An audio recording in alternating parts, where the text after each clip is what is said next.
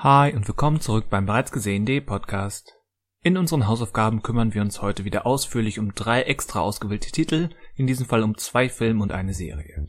Es geht um das romantische Drama The Deep Blue Sea mit Rachel Weisz und Tom Hiddleston, um die Coming-of-Age Netflix-Serie Everything Sucks und um den Film After Midnight, eine Beziehungskiste mit Monster. Viel Spaß beim Hören.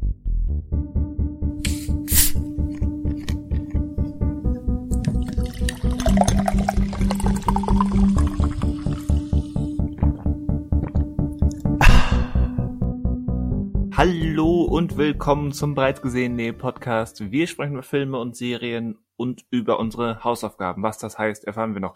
Mein Name ist Christian Westus. Schönen guten Tag zusammen. Guten Tag, Christian. Mein Name ist Daniel. Willkommen auch an dich. Danke. Guten Gerne. Tag, Daniel. Guten Tag, Christian. Willkommen an euch. mein, äh, mein Hund hat, äh, mein Name ist Manuel. Und wir reden heute über, also ich rede heute über Filme. Nee, stimmt gar nicht. Nee, Serien ja auch. Wir hatten ja noch eine Serie auf. Richtig. Vollmundig angekündigt und gleich abgebogen wieder. Tada.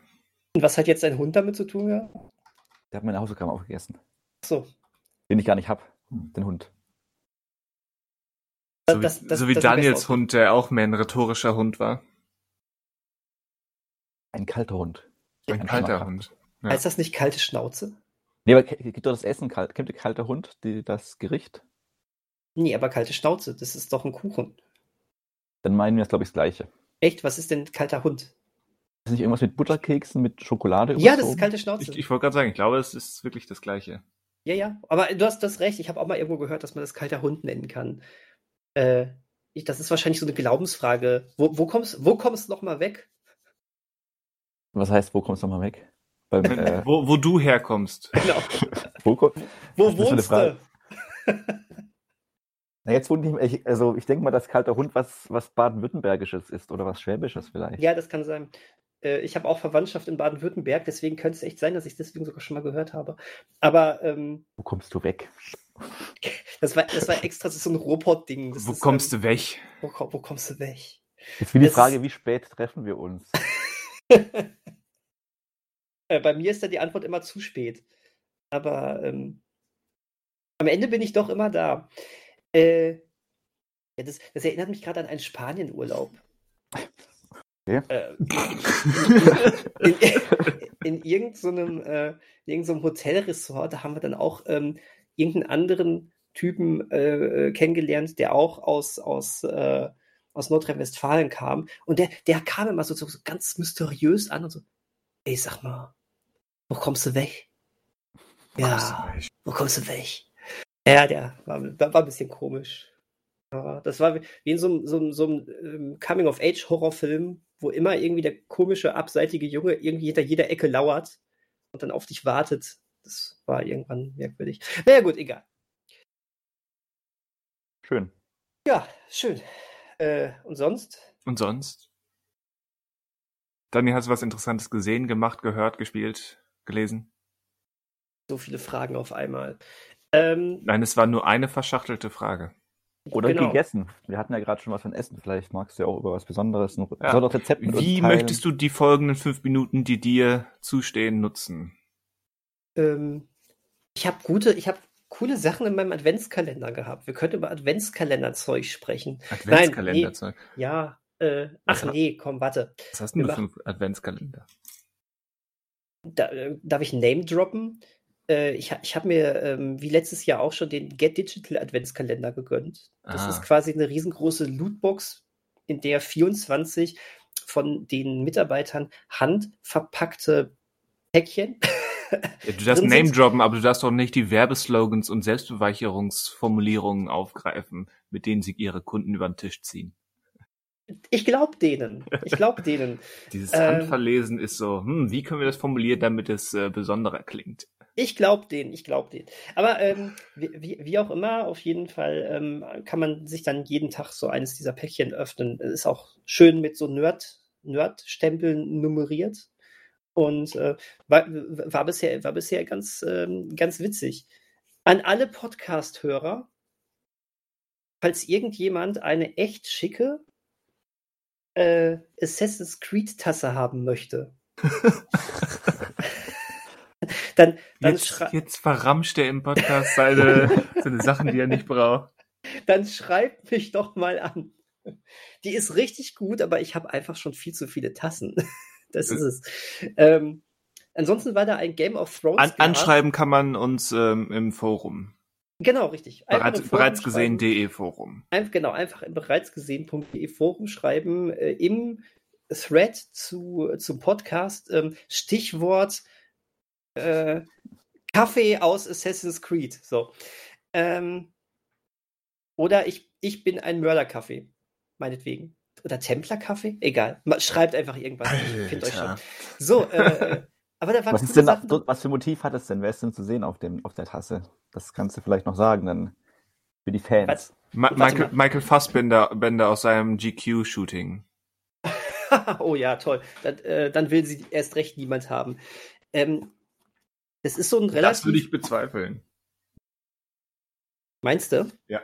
Wobei ich den Film ja auch nicht gut fand, aber nicht so schlecht wie einige andere. Er ist nur, man guckt ihn und er ist vergessen. Ähm, ja, äh, das ist, es ist so, das Assassin's Creed-Zeichen ist da drauf. Und dann, ich kann, da bin ich nicht gut genug in der Reihe drin. Äh, einfach einer von den Assassinen mit heruntergezogener Kapuze. Könnte jetzt jeder von denen sein. Da die Tasse allerdings, wie ich hier sehe, Copyright 2018 hat, müssten jetzt die Spielekenner sich irgendwie errechnen, wer das wohl am ehesten sein könnte. Aber wir schicken Aha. auch ein, wir stellen auch ein Foto ein, falls das Was? gewünscht ist. Wie, wie auch immer, äh, an Tag, an, an Tag 1 hatte ich ein, ein, ein Game of Thrones Glas. Aha, da ist Aha. jemand spät zur Party. Äh, Merch geht immer. Das ist. Äh, ne? Merch. Ist ja drin, was sich schlecht verkauft hat, wahrscheinlich, oder? So die Reste. nee, tatsächlich sind da ganz viele Sachen, die sie sonst gar nicht im Angebot haben. Die sind dann extra für Ja, Lootboxen ja. und für. Ähm, So wie Daniel jetzt hier ungewolltes verramscht, verramscht gedigital im Adventskalender ja, Sachen, die macht- übrig geblieben das, sind. Das macht ja gerade Spaß an solchen Sachen. Ach so. Ähm, genau. An, an Tag 2 war es ein kleines Portemonnaie äh, als Baby Groot. Und äh, heute war es ein ähm, äh, Zombie-Quartett von The Walking Dead. Hm. Genau. Das kann man alles im Forum von dir erst Na, äh, nein, nein, nein, nein, nein, nein, nein, nein, nein, nein. So, damit habe ich Nur, nur die Tasse. Nur die Tasse, genau.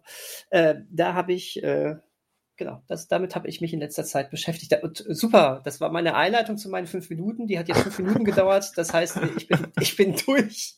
Ähm, ich hätte gerne noch über The Last Duel gesprochen, äh, Ja, gerade weil, vielleicht kommt da noch was. genau, weil wir ja letztens über Grumpy Ridley Scott äh, gesprochen hatten. Aber jetzt habe ich mal einfach über Adventskalender gesprochen und äh, was da so drin war. Ja, dann nehme ich diese Vorlage doch auf und, und ähm, spreche über The Last Duel, den wir nämlich gestern wieder zu unserem freitäglichen äh, gemeinschaftlich schauen Film auserkoren haben. Übrigens das erste Mal per Group Watch.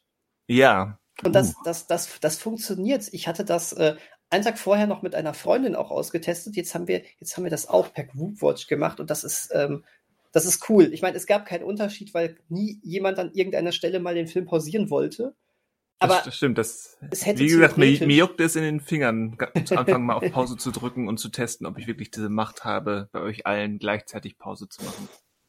du hättest sie gehabt. Aber nutzt sie nächste Woche mal einfach aus. An einer spannenden Stelle. An der spannenden Stelle. Genau. Moment, Pipi-Pause. Aber der hat sogar, ich musste nicht nochmal umstellen, dass er das wieder auf Englisch macht. Also wir haben, trotz Group Watch hat jeder seine eigenen Einstellungen gehabt. Fand ich auch gut. Ja, das ist gut. Das ist gut. Äh, Okay, Stich, Stichwort gut, ähm, ähm, oder auch nicht. The Last Duel. Ich war ja am Anfang, ich war nicht so nie so negativ eingestellt auf den Film wie Daniel, aber es war jetzt auch nicht so, dass ich unbedingt sehen wollte, hatte dann aber, als er dann ins Kino kam oder in den USA in den Kinos war, durchaus Interesse am Film und dann festgestellt, hm, der läuft nur in drei, gefühlt drei Kinos bundesweit. Äh, jetzt habe ich ihn gesehen und bin doch ein bisschen ernüchtert. Ähm, es ist halt ein, ein Hin und Her mit den Erwartungen und was dabei herumkommt. Ich glaube, hätte ich ihn irgendwo zwischen meine, meine, meinem Ersteindruck und äh, den Reaktionen aus Übersee geguckt, äh, wäre es vielleicht etwas besser gewesen.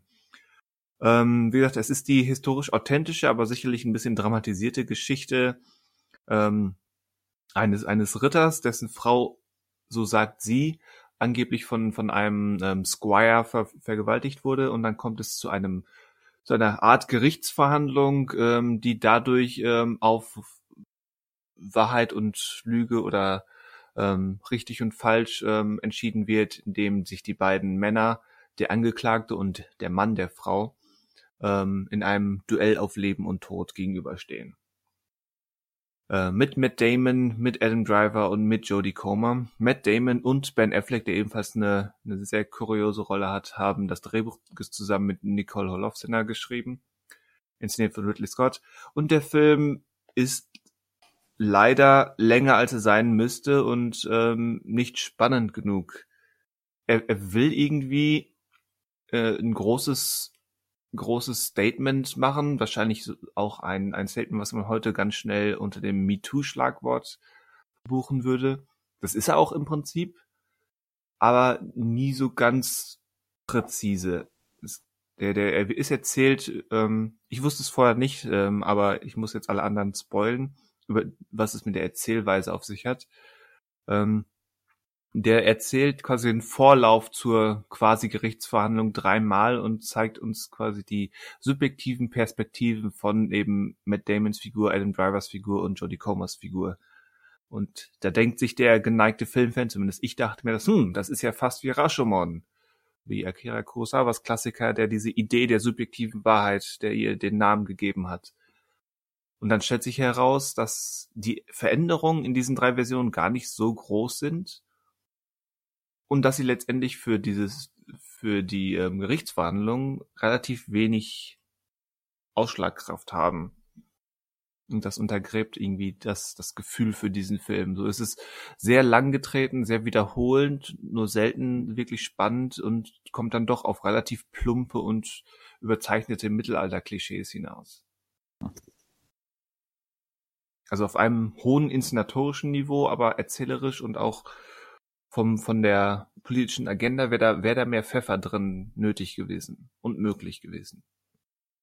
Ja, definitiv. Also, ähm, ich, ich würde fast schon sagen, ähm, bis auf wenige Ausnahmen funktionieren diese drei unterschiedlichen Sichtweisen eher durch Auslassungen. Also, ähm, Gerade ja. am Anfang merkst, merkst du das auch sehr stark, dass einfach gewisse Sachen nicht anders erzählt werden, sondern einfach gewisse Sachen ausgelassen werden.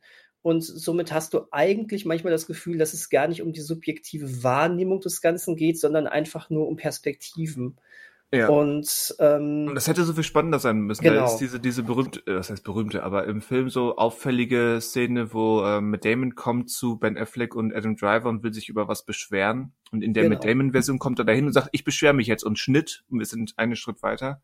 Und in der Adam Driver-Version sehen wir dann, wie Matt Damon da herumpoltert und sich zum Affen macht. Und du denkst, okay, in der Adam Driver-Version sieht Matt Damon aus wie der Vollhorst vom Dienst ich hätte gerne seine Version gesehen, wo er dann wahrscheinlich nicht ganz so peinlich aussieht. Aber wie Daniel schon sagt, offenbar hatte der Film nicht so das große Interesse, das Subjektive dieser Version herauszustellen.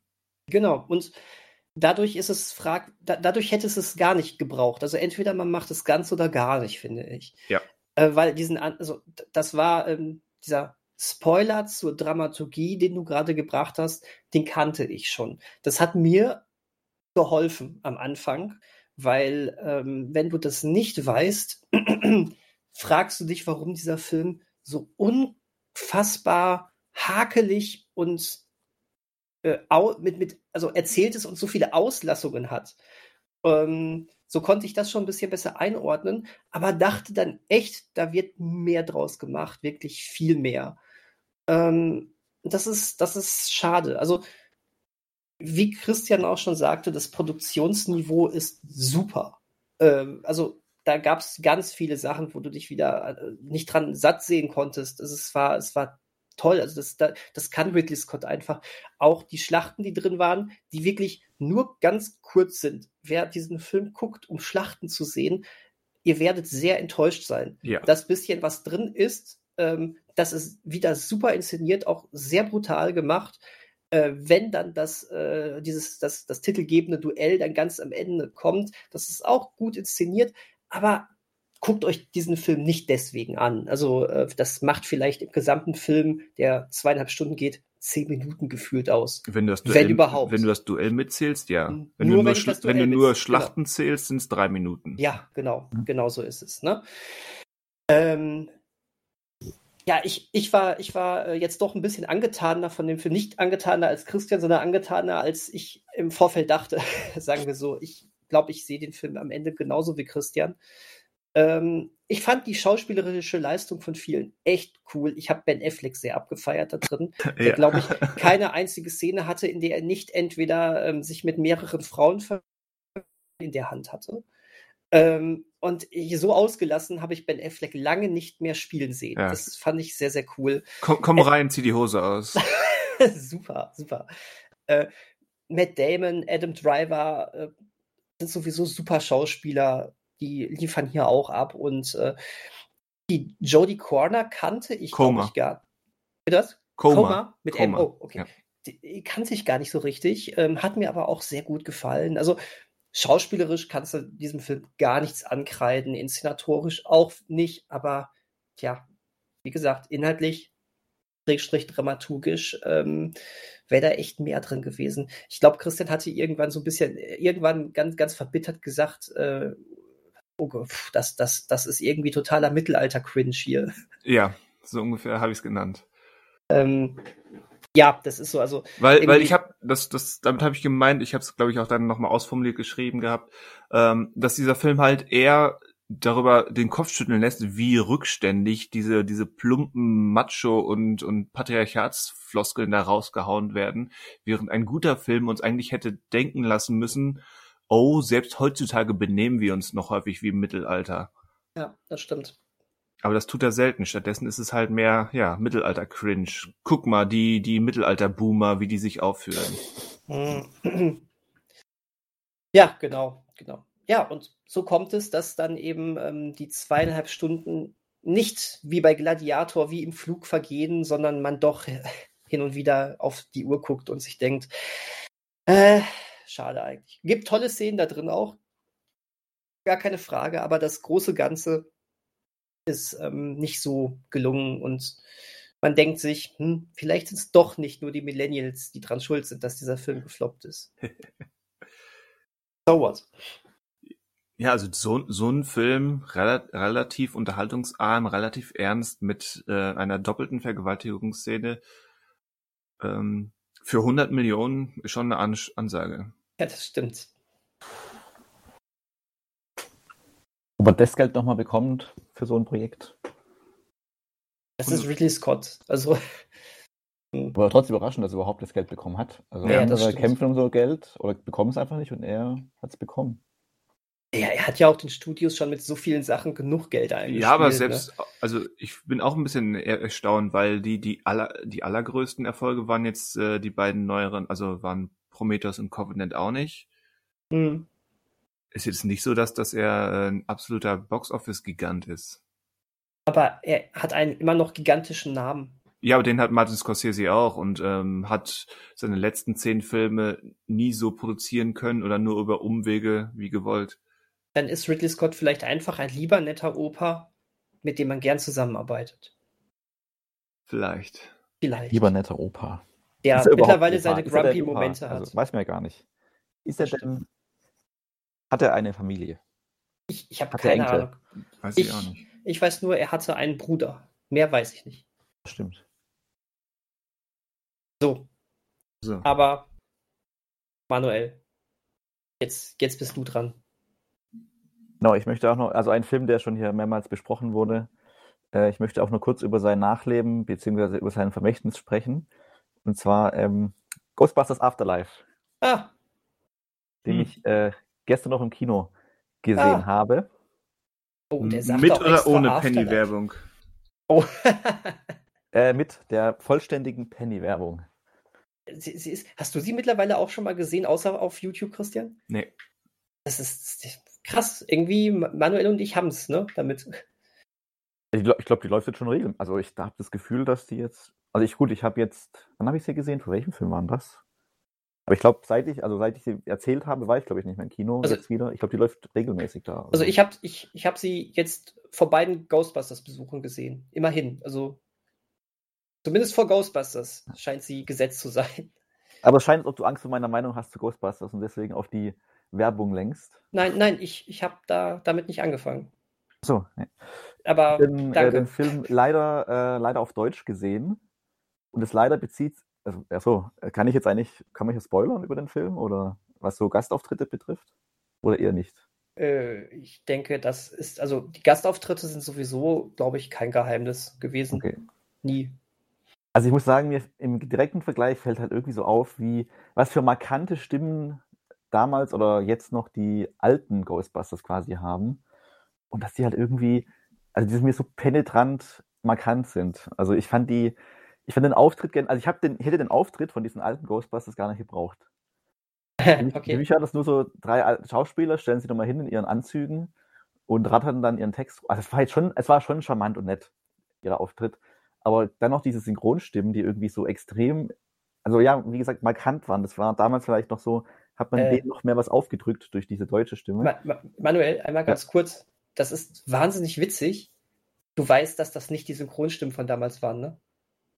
Aber man, genau, aber man versucht ja schon in die Richtung zu kommen. Ja, absolut. Und das ist, ähm, für, für, also für mich als Fan ist das auch der einzig richtige Weg gewesen, den sie gegangen sind. Und ich bin wahnsinnig beeindruckt gewesen, dass sie das äh, so hinbekommen haben. Aber ähm, äh, du, gerade grad, grad so ein Arne Elsholz ist halt unersetzlich, aber das haben sie echt super hinbekommen. Und ich muss echt sagen, das ist für mich jetzt aber auch so ein bisschen so ein synchron äh, Highlight gewesen, immer wenn Arne, Genau, Arne dabei genau, ist. ich weiß, viele sich darüber natürlich freuen. Ähm, Mhm. Und ähm, ich fand das, aber das hat jetzt den Film natürlich nicht komplett runtergezogen. Also ich möchte den Film jetzt nicht an diesen drei Minuten messen. Sondern weil nämlich der äh, Rest der Films mir auch äh, sehr gut gefallen hat. Also es war irgendwie für mich so eine, also aus meiner Perspektive eine sehr gute Balance einfach zwischen wir so eine Hommage an das, was eigentlich war, also respektieren quasi die Vergangenheit, das Vergangene und trotzdem haben so unsere eigene Geschichte, unsere eigenen Charaktere. Und deswegen war es auch so am Ende, wo ich dachte, hm, also die, die Alten, na klar, die werden ja miterzählt und die gibt es ja auch, aber dass die dann auch mit auftreten kurz, das war dann so, das war also das, klar, wenn halt Figuren auftreten, ist natürlich offensichtlich, dass sie ähm, die Alten sind, aber das war so der penetranteste Hinweis auf die vergangenen Filme. Mhm. Ähm, deswegen, aber hätte, deswegen ist ja eigentlich ein Lob an den restlichen Film zu sagen, das hätte es aber gar nicht mehr gebraucht, weil quasi dieser eigentliche Film, die eigentlichen Figuren für sich eigentlich auch gereicht hätten. Und Mhm. ähm, ja, ich glaube, du hast ja auch schon erwähnt, dass die Kinderschauspieler ja eigentlich ähm, immer nerven und in dem Fall eigentlich sehr sympathisch sind. Klar, Finn äh, Wulfhard ist immer so die Frage, ähm, wann wird der erwachsen und was macht die, die dann ohne einen 15-Jährigen wie er? Weil er halt überall gefühlt ja immer mitspielt, wenn es um solche Figuren geht. Aber er, also, er ist jetzt nicht nervig oder sowas. Er gibt, er holt halt diese jugendliche Zuschauerschaft, soll er wahrscheinlich nur mit abholen. Aber ähm, Er, er hat auch die, die blasseste Rolle, oder? Von den Kids, fand Ja, ich die jetzt. einfachste einfach. Er, Ja. ist halt wirklich der Mhm. Jugendliche mit diesem, also mit diesem privaten Problem halt, diesem, dieser pubertierende Jugendliche, der halt mit der restlichen Dorfjugend aneinander gerät oder halt dort seine Erfahrungen macht. Und ja, also er trägt ja auch was dazu bei, da er zufälligerweise ja gut Autos äh, reparieren kann. Mhm. Aber ähm, ja, es ist vielleicht die undankbarste Rolle, ja, so ein bisschen. Aber auch die ist okay, also ist nicht irgendwie so fremdschämig oder so. Nee, nee, nee, okay. klar, also. klar. Ja, aber die wird schon am deutlichsten in die zweite Reihe gestellt, würde ich auch sagen. Ja, ja. Ich glaube, sein Love Interest hat irgendwann mehr, mehr zu tun als er. Ja, Stimmt. Gut, er darf halt Es lange ist- Zeit Auto fahren einfach. Also das Genau. ist ja seine, seine Rolle sozusagen im Team. also sei, sei, seien wir ehrlich, es ist, es ist Phoebes Film, ne? Aber zu Recht. Also, Auf jeden ähm, Fall. Deswegen, also ich will jetzt gar nicht groß was kritisieren, weil er einfach äh, eine gute Zeit mit dem Film hatte, gute zwei Stunden. Ähm, der Gast die Gastauftritte sind nett am Ende, hätte ich jetzt auch nicht gebraucht, aber das macht es ja auch, oder würde es einfacher machen für, wenn es wirklich einen weiteren Film geben muss. Mhm. Ähm, wobei ich nicht, nicht ganz verstehe, was die allerletzte ähm, Szene, also die nach dem Abspann, was die jetzt genau andeuten soll. Ähm, Ja, wenn sie das meint, was ich glaube, dann bin ich dagegen. okay. Also eigentlich könnte man im nächsten Teil ja dann komplett auf die Erwachsenen, also auf die ähm, Alten verzichten. Aber klar, irgendwie werden die immer eine Rolle spielen, weil die sind halt die Ghostbusters mal gewesen. Und auf deren Technik basiert ja alles, aber ja, Ja, aber ich bräuchte jetzt auch Die, weitere die Filme. Miami Dolphins war, spielen auch heute nicht mehr mit dem Team von vor 80 Jahren. Sehr schön. Gut, ja, das ist ein gutes Argument, ja. ja. Nee, aber ich, also für mich, wie gesagt, für mich wäre es ja eh nicht relevant, dass die nochmal dabei sind. Also wirklich mitspielen. Mhm. mit Denken reicht ja auch, oder dass es einfach existiert hat oder die existieren. Aber ja, gute Zeit gehabt, gelacht, nicht geweint. Ja. Schön, freut mich. Ach, es, es ist schön, mal wieder über einen Ghostbusters-Film zu sprechen. Und die Menschen sind sich irgendwie einig, dass er, dass er gut ist. Also es ist, äh, das ist schön. Das freut mich. Das ist schön. Ja, ist ja wie oft so. hat man im Leben schon über Ghostbusters-Film gesprochen? Die ersten beiden sind schon lange her. Da konnte ich noch nicht sprechen. Ja, da Da gab es aber noch nichts davon. was. Ja, gut, den zweiten, ja. Ja. Den ich ja noch nicht gesehen habe, den ich nicht kenne, den 2016er. Oh, hast Jetzt du nicht, also ich, ich bestreike Krass. den nicht oder sowas oder boykottiere den nicht, aber Ja, aber er interessiert sich- dich einfach nicht. Okay. ja, nie ergeben bisher. Ja. Ja. Also, Ja, und jetzt ist der Zug abgefahren. ja, wollte ich gerade sagen. Also, ich, ich bin, glaube ich, schon fast einer der, derjenigen, die, die schon mal die Fahne hochgehalten haben für den Film, obwohl ich ihn nicht gut fand. Aber äh, jetzt braucht man ihn wirklich gar nicht mehr. Das ist, jetzt hat sich das gehabt. Also, aber cool, schön. Freut mich, dass du den Film aber auch noch gesehen hast. Und gemocht hast. Und gemocht Ja. hast, natürlich. So viel zu Ghostbusters. Ja, Afterlife ist der, äh, Legacy ist der deutsche Titel, ne? Oder Titel? Genau, ja, richtig. Ja, gut. Richtig. Unnötig, aber es ist immerhin, es passt wenigstens im Gegensatz zu.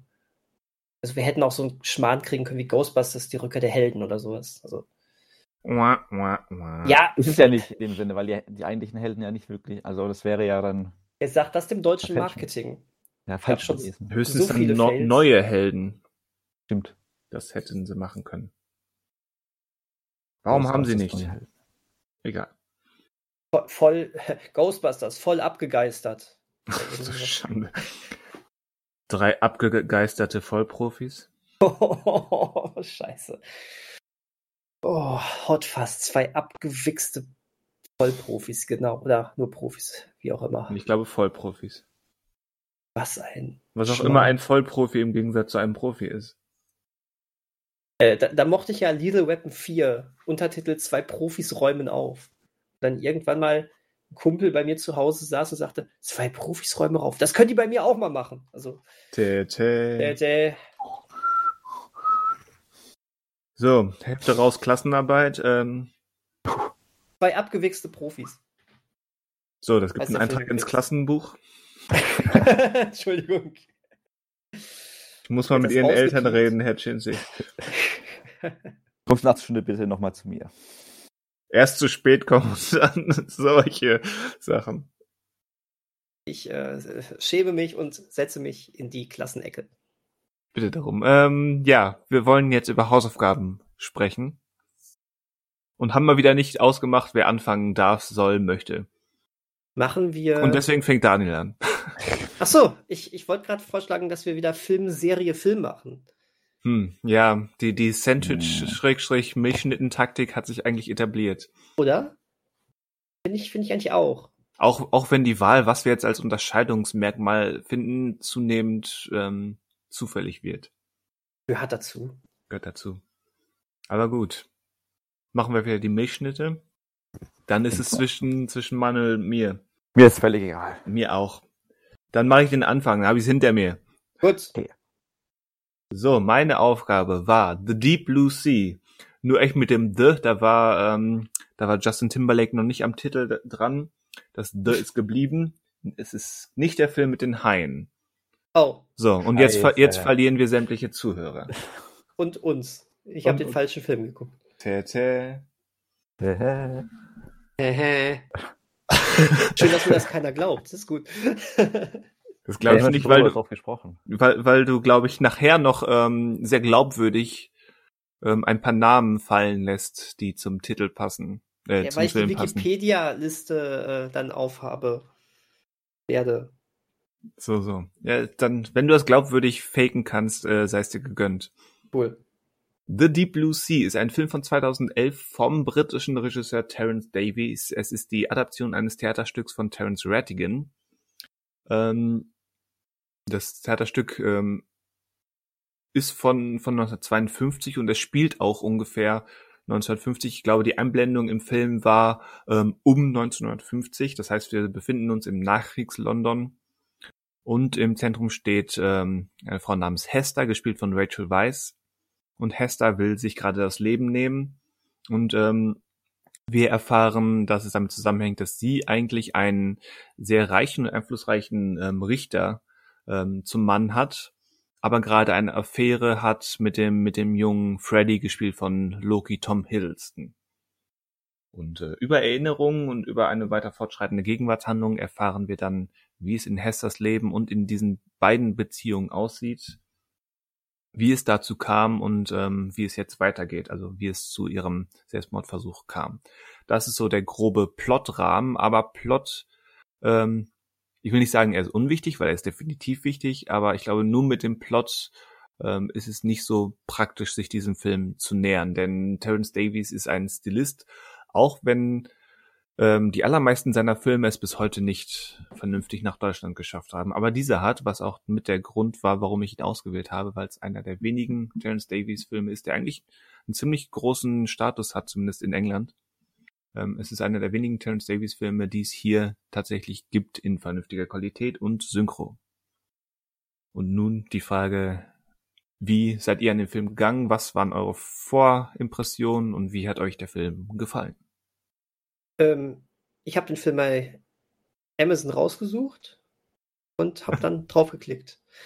So bin ich erstmal an diesen Film dran gegangen. Ich hatte, ich hatte wirklich keine Erwartungen. Das wollte ich damit eher sagen. Also, ähm, ich habe dir vertraut, Christian. Und selbst wenn nicht. Ich, das, das ist fatal. Ich, ich, musste ja, ich musste ihn ja gucken. ähm, ich wäre wahrscheinlich, hätte ich, ich hätte mir den wahrscheinlich sonst nie im Leben angeschaut aufgrund dieser Beschreibung. Ähm, und also, war dann. Also auch als Frühwerk von zum Beispiel Tom Hiddleston hätte es nicht erreicht. Ich glaube, dafür bin ich nicht Tom Hiddleston-Fan genug. Ich mag den total gerne. Aber ich glaube jetzt nicht so sehr, dass ich jetzt sagen würde, jetzt dann, was Tom Hiddleston gemacht hat. Ähm, aber ich war sehr schnell ähm, sehr gefesselt von dem, was da auf dem Bildschirm abging. Mhm. Ähm, Erst, erst dachte ich tatsächlich, ähm, also die Qualität ist ja auch nicht die allerbeste gewesen, muss man echt sagen. Äh, ich glaube auch, wobei das sicherlich war zum, gewollt so ein bisschen auch. Ich wollte gerade sagen, ich glaube, es liegt ja. zum Teil auch daran, dass, dass die Kamera eben bewusst so ein bisschen altmodisch getrimmt mhm. ist. Ich glaube auch, da sind teilweise bewusst noch diese Wachsflecken auf der Linse. Ja. Ähm, aber ich habe mich dann auch teilweise gefragt, war, war das mal ein Kinofilm oder war das vielleicht irgendwie ein es hätte jetzt auch eine total teure, edle Fernsehproduktion sein können. So von, von der Kameraarbeit her und sowas. Das fand ich total spannend. Also, das meine ich nicht negativ, ne? Ähm, es, es waren für mich aber wirklich keine Kinobilder in diesem herkömmlichen Sinne. Aber das passte auch wahnsinnig gut trotzdem zu diesem Film und zu der Thematik und äh, ja zu hm. dieser sehr. Ich weiß jetzt ähm, nicht, was du mit Kinobildern meinst. Ich weiß es nicht. Also so von der von, von der Vielleicht lag es dann auch wirklich an der Qualität. Meiner Meinung nach war es nämlich auch teilweise die Qualität des Streams, die nicht so pralle war. Äh, aber es wirkte für mich ähm, auch so von der, weiß ich nicht, so, so von, der Kamerabewegung und sowas. Es war alles sehr zurückhaltend und sehr zurückgenommen. Ähm, und ähm, auf, auf, jeden Fall passte das aber sehr auch zu diesem intimen Charakter dieses Films. Und äh, ich fand, auch, dass der Film nicht verhehlen konnte, dass er definitiv die Umsetzung eines Theaterstücks war. Ähm, und das meine ich auch wiederum nicht negativ. Ähm, nur du hast es schon gemerkt, von, von den Auftritten der Figuren, dass doch einige Sachen am selben Ort stattgefunden haben, wie die Figuren aufgetreten sind. Das war, ähm, das war sehr, sehr spannend, aber genau Wo, so. Wobei ich schon finde, dass sie das gut aufgebrochen haben mit verschiedenen Locations und so weiter. Da habe ich schon ja. andere Theaterstücke gesehen, die auch so tun wollten, als wäre als wäre es keins und äh, die deutlich ähm, träger aus ihren Räumlichkeiten kamen. Ja, und bei dem Film habe ich eher das Gefühl, dass sie, der Film ähm, nicht so tun wollte, als ähm, hätte er keine Theaterwurzeln, das durchaus sehr genau weiß, auch sehr gut durchblicken lässt und trotzdem es immer wieder aufbricht, weil man eben genau aber auch weiß, äh, wie man es macht. So. Ähm, ich sage halt nur, man, man, man merkte den Ursprung des Ganzen meiner Meinung nach an, aber auch das ist kein negativer Punkt, ganz im Gegenteil. Ich fand, das haben sie wirklich gut gemacht. Ähm, ansonsten wahnsinnig großartige schauspielerische Leistung von Rachel Weisz und von Tom, Hiddl Hiddl Tom Hiddleston. Ähm, wirklich fantastisch. Ich mag Rachel Weisz auch sehr gerne. Es hat mich mal sehr gefreut, sie wieder zu sehen. Ich habe lange keinen Film mehr mit ihr gesehen. Black ähm, Widow, oder? Habt ihr doch beide gesehen? Ja. Bitte was? Black Widow habt ihr doch Du hast dieses gesehen. Jahr noch einen Kinofilm so, ah, mit ihr gesehen. Tatsache. Guck mal, witzig. Da ist sie mir aber offensichtlich nicht so im Gedächtnis geblieben wie, äh, wie andere Schauspieler. Lustig. Du hast recht, Rachel Weisz spielte damit. Pale, egal. Äh, war trotzdem schön, sie zu sehen. ähm, Weil es aber auch eine ganz andere Rolle natürlich war. Ähm, Allerdings. Ne, marginal. Ja, ansonsten, der Film lebt davon, was da besprochen wird, auf welche Art und Weise das besprochen wird und was da thematisch verhandelt wird. Und das hat mich sehr in den Bann gezogen. Diese Hin- und Hergerissenheit zwischen zwei komplett unterschiedlichen Lebensentwürfen und Liebesentwürfen ja. und ähm, diese, dieses komplette Spannungsfeld zwischen ähm, äh, ja, extremer Leidenschaft oder einem Leben ohne Leidenschaft, aber auf Sicherheit aufgebaut. Okay, das, das finde das find ich sowieso eine wahnsinnig spannende Thematik immer wieder und es, ich fand, also es, es, es war cool, wie sich das immer weiter dann auch aufgepellt hat und man immer mehr verstanden hat, in was für ein was für ein Konflikt sie eigentlich steckte und dann ja auch, es ging dann am Ende ja auch viel darum, wie die anderen mit diesem, mit diesem äh, versuchte, versuchten Selbstmord dann ja auch noch umgegangen sind. Und es war, war gut. Mich hat das schon sehr ähm, beeindruckt, wirklich. Habt ihr denn das schon gesagt, dass der, ähm, dass er nicht chronologisch erzählt wird? Ja, haben wir so, so, so ein bisschen, okay. Herr Christian, das okay. zumindest angedeutet. Ne? Ja, ich glaube, ich habe es nicht, nicht so klar ausgesprochen, genau. aber angedeutet, ja. Weil ich weiß es gar nicht, weiß nicht, ob das einer von euch weiß oder du weißt, Christian, ob das Theaterstück auch so angelegt ist, weil ich den Punkt, ähm, den Daniel gemeint hat, so ein bisschen zustimmen kann. Also man merkt dem Film die Herkunft an, aber halt wirklich nicht im negativen Sinne. Ähm, ich fand es vor allen Dingen, es gab diese, gibt diese eine Szene, in der sie ähm, sich vor der, vor der, ähm, ähm vor dem Pub quasi aussprechen. Das war, ist quasi kurz nachdem ähm, Tom Hiddlestons Figur äh, Freddy den Brief gefunden hat, den sie ihm geschrieben hat über ihren Selbstmord, also ihren geplanten ja. Selbstmord. Und da sind sie dann vor dem Pub, sprechen miteinander, da ist noch ein Freund dabei zu dritt. Und irgendwie habe ich das Gefühl in dem Moment, man spürt irgendwie gerade, dass es so eine Theaterszene so wirkt, so ein bisschen. Auf der anderen Seite, das hat mich jetzt nicht rausgerissen, auf der anderen Seite habe ich mir auch gefragt, gut, was könnte man denn noch groß anders machen? Vielleicht liegt es auch daran, dass es einfach so, ähm, so klein ist, die Szene, dass sich irgendwie diese Straße größer belebt ist, an der sie da stehen oder diese Gasse. Ähm, aber dadurch ist es halt dann auch so intensiv, was das Schauspiel einfach betrifft. Und da würde ich jetzt fast sagen, also Tom Hilton ist auch äh, sehr, sehr gut in dem Film. Was auch daran liegt, dass er meiner Meinung nach einfach zu wenig gute Rollen in letzter Zeit auch hatte und zu sehr auf diese Loki-Rolle reduziert einfach wird. Ähm, vielleicht äh, vergesse ich jetzt aber auch irgendwelche Filme mit ihm, die ich nicht gesehen habe. Aber da merkt man dann so, okay, Rachel Weisz ist nochmal so eine Spur äh, weiter wie er, darstellerisch in dem Moment. Ja. Aber sie, also muss ja auch sein, sie trägt halt komplett diese, also nicht nur den Film, aber halt diese Last, die eigentlich auf diesem inhaltlich, also auf den ganzen Film lastet, lastet ja, also lastet, lastet. Und, und, und Hiddleston ja. spielt ja auch eine, eine, junge oder eine jung gebliebene Figur, ähm, Rachel Weisz genau. Figur sagt ja. ja. er ist ja, hat sich seit, seit er ähm, Kampfpilot im Krieg war, hat er sich nicht so wirklich weiterentwickelt, ist irgendwie hängen geblieben. Und da finde ich dieses Jugendliche und vielleicht nicht so ganz runde Spiel von Tom Hiddleston kommt diesem Gefühl, finde ich, ganz gut entgegen. Genau, stimmt, eigentlich ein guter Punkt, ja. Aber auf jeden Fall, also mir hat er auch äh, sehr gefallen, der Film. Und ich habe das Chronologische gerade nur erwähnt, weil das so der Punkt ist, wenn das Theaterstück das nicht so machen würde, wäre das ja quasi so der große filmische Kniff an dem Ganzen, der auch funktioniert, also was heißt, der funktioniert, also der ganz spannend ist, einfach das so aufzubrechen, dass man immer so Sprünge hat, dass man dann quasi in der, es, also es beginnt ja quasi mit dem äh, Versuch des Suizids beziehungsweise dann mit dem Punkt, an dem Freddy eben den Brief findet und ähm, dann ins Pub geht. Und quasi die Erzählung wird dann immer wieder unterbrochen von Sprüngen zurück und Sprüngen ja. woanders hin. Und daraus entsteht ja auch eine ähm, interessante Dynamik. Und ähm, genau, ich habe also ich eine Karte, die ich heute spielen möchte. Oh, oh. Und die passt aber auf alle drei, äh, also auf die, auf, auf die Serie und auf den anderen Film von mir. Ähm, Aber ich glaube, es passt am besten bei der Serie rein, weil da ist mir auch der Gedanke dazu gekommen. Und hier würde ich es am ehesten äh, verzeihen, äh, diese Karte, zu, also nicht zu spielen. Das nur als Andeutung. ähm, genau, ich weiß gar nicht, also ich ähm, jetzt gar nicht so große Punkte zum Diskutieren, weil es Grund, es ist ein Film, den man schwer beschreiben kann. Wie gesagt, dieser Punkt, man, es fällt auf, es ist ein Theater, aber es ist was, was nicht negativ ins Gewicht fällt. Ähm, die Atmosphäre ist sehr besonders. Man ist halt sehr gebannt einfach von diesen, ja, es sind immer so wieder so klein, also kleinere, immer so längere Szenen einfach, die lange laufen und in denen einfach viel gesprochen wird. Und das klingt ja jetzt erstmal sehr, äh, ja, spektakellos und äh, sehr eintönig vielleicht. Aber trotzdem ist da ein gewisser, so ein gewisser Bann entsteht einfach, so ein gewisser Sog in diese Geschichte. Und, ähm, weil, weil ich tatsächlich finde, dass der Film für, dafür, dass es ein relativ einfacher, vielleicht auch realistischer Film ist, dass er echt bildgewaltig inszeniert ist.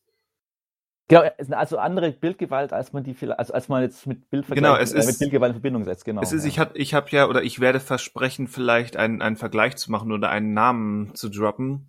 Äh, er hat mich an den David Lean Film Begegnung erinnert. Kennt den einer von euch? Leider nein. Nein, ich auch nicht. Das ist, David Lean ist ja eigentlich bekannt für diese großen drei plus Stunden Epen, aber er hat auch ein paar kleinere Filme gemacht und äh, Begegnung ist wahrscheinlich der beste, zumindest der beste, den ich von ihm gesehen habe. Daran hat er mich erinnert und es ist quasi Begegnung im Modus eines Wonka Wai. So, ah, okay. so habe ich diesen Film wahrgenommen. Wo gerade Wonka Wai ja eigentlich ein guter Vergleich ist. Da würde man auch nicht an Bildgewalt jetzt denken bei seinen, also bei seinen kleinen, Anführungsstrichen kleineren Filmen, aber sind halt, also ja, doch ist vielleicht auch Bild, aber ich will ja, das schon also, so nennen, ja.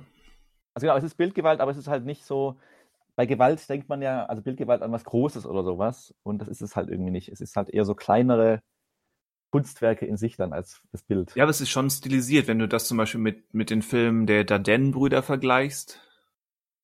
Ja, gut. Ist das stimmt, ja, ja. jetzt als extremes ähm, Ende des, des Spektrums, aber ja. ähm, ist ja schon ähm, ein himmelweiter Unterschied. Das stimmt, ja. Dem stimme ich zu, genau. Und vielleicht zwei Minuten Spoiler. Wie habt ihr die Schlussszene ähm, aufgefasst?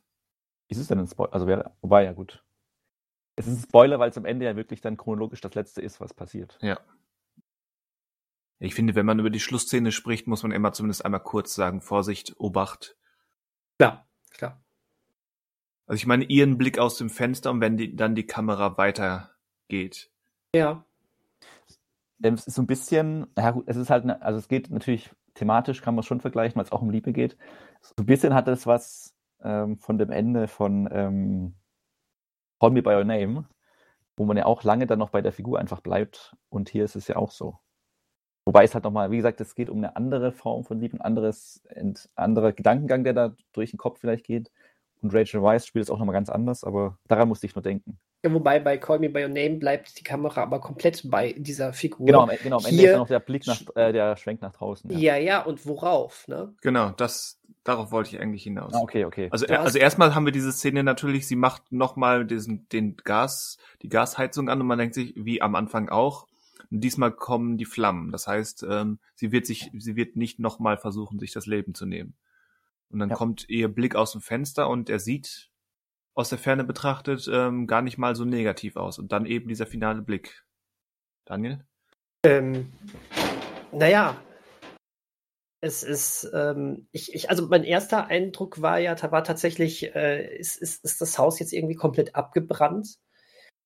Ähm, aber es ist ja eigentlich ein anderes Haus, oder? Ein anderes Haus, was von was, ja, das vom, ist, vom, da, da, war kein Zeitsprung oder so drin. Das war einfach ähm, genau. in, in derselben Straße ein anderes Haus. Genau, richtig. Und das ist vom Krieg zerstört worden. Ne? So richtig. hätte ich es jetzt hätte ich jetzt aufgefasst. Ja. Ähm, das war, also wie gesagt, mein, äh, mein Timey-Wimey-Gehirn hatte erst gedacht, oh, nicht, dass das jetzt doch wirklich das gleiche Haus ist und es ist doch abgebrannt und sie hat irgendwie sich und alle anderen mit in den Tod gerissen, aber das wäre auch irgendwie weit hergeholt gewesen. Nee, aber ähm, es ist natürlich äh, nochmal der Blick auf, auf äh, den Freddy, fand ich, der ja auch vom Krieg gezeichnet war und auch ein Kriegstrauma hatte. So ab, auf die Art und Weise kannst du das Ganze natürlich nochmal auffassen. Kann man, ja. Ähm, ja, aber es, es, es reißt dich natürlich sowieso aus, aus einem, so, das, was gerade Manuel gesagt hatte, du bleibst noch sehr stark bei der Figur äh, und ähm, fühlst quasi auch nochmal mit ihr mit. Ähm, und du hast ja auch, wie, wie gesagt, man verlässt sie ja irgendwie mit so einem Hoffnungsschimmer. Das sieht ja irgendwie fast schon hoffnungsvoll aus. Und dann lässt dich dieser Film allerdings dann, ähm, entlässt dich dieser Film allerdings mit diesem Blick auf, ähm, auf ein zerbombtes Haus. Das ist natürlich aber sind, das, das wäre jetzt mein Punkt oder meine Interpretation von dem, ist ja. dieser Blick auf das zerbombte Haus ist meiner Meinung nach auch optimistisch. Richtung Wiederaufbau meinst du jetzt? Genau, weil, weil Ah, es ein okay. Film von 2011 ist, ein Ja. englischer Film, ähm, der eben zeigt, ähm, London oder auch England lag in Trümmern und konnte wieder aufgebaut werden. Es ist nicht das Ende. Das ist so meine ah, etwas simpel okay. formulierte Ja. Interpretation dieser finalen Szenen. Ja, dass, finde dass, dass, gut. dass eben auch Hesters Leben oder Liebe in Trümmern liegt, aber ähm, das Leben dadurch nicht verloren ist. ja, Ja, das geht gut, in das, beide das gefällt Richtungen. mir. Du kannst ja auch sagen, ähm, also klar, das ist die optimistische Variante.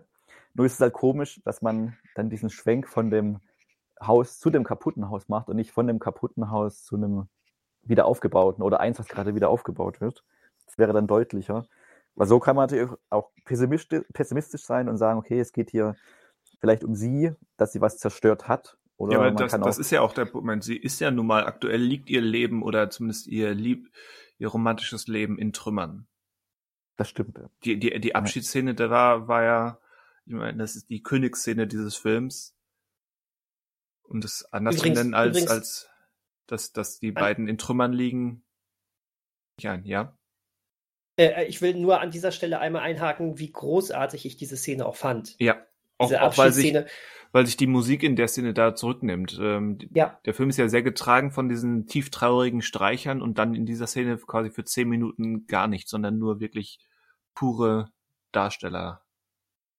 Power. ja, ja, absolut. Und es, es fühlte sich so real an, dieser, dieser Abschied. Ich habe da so mitgelitten.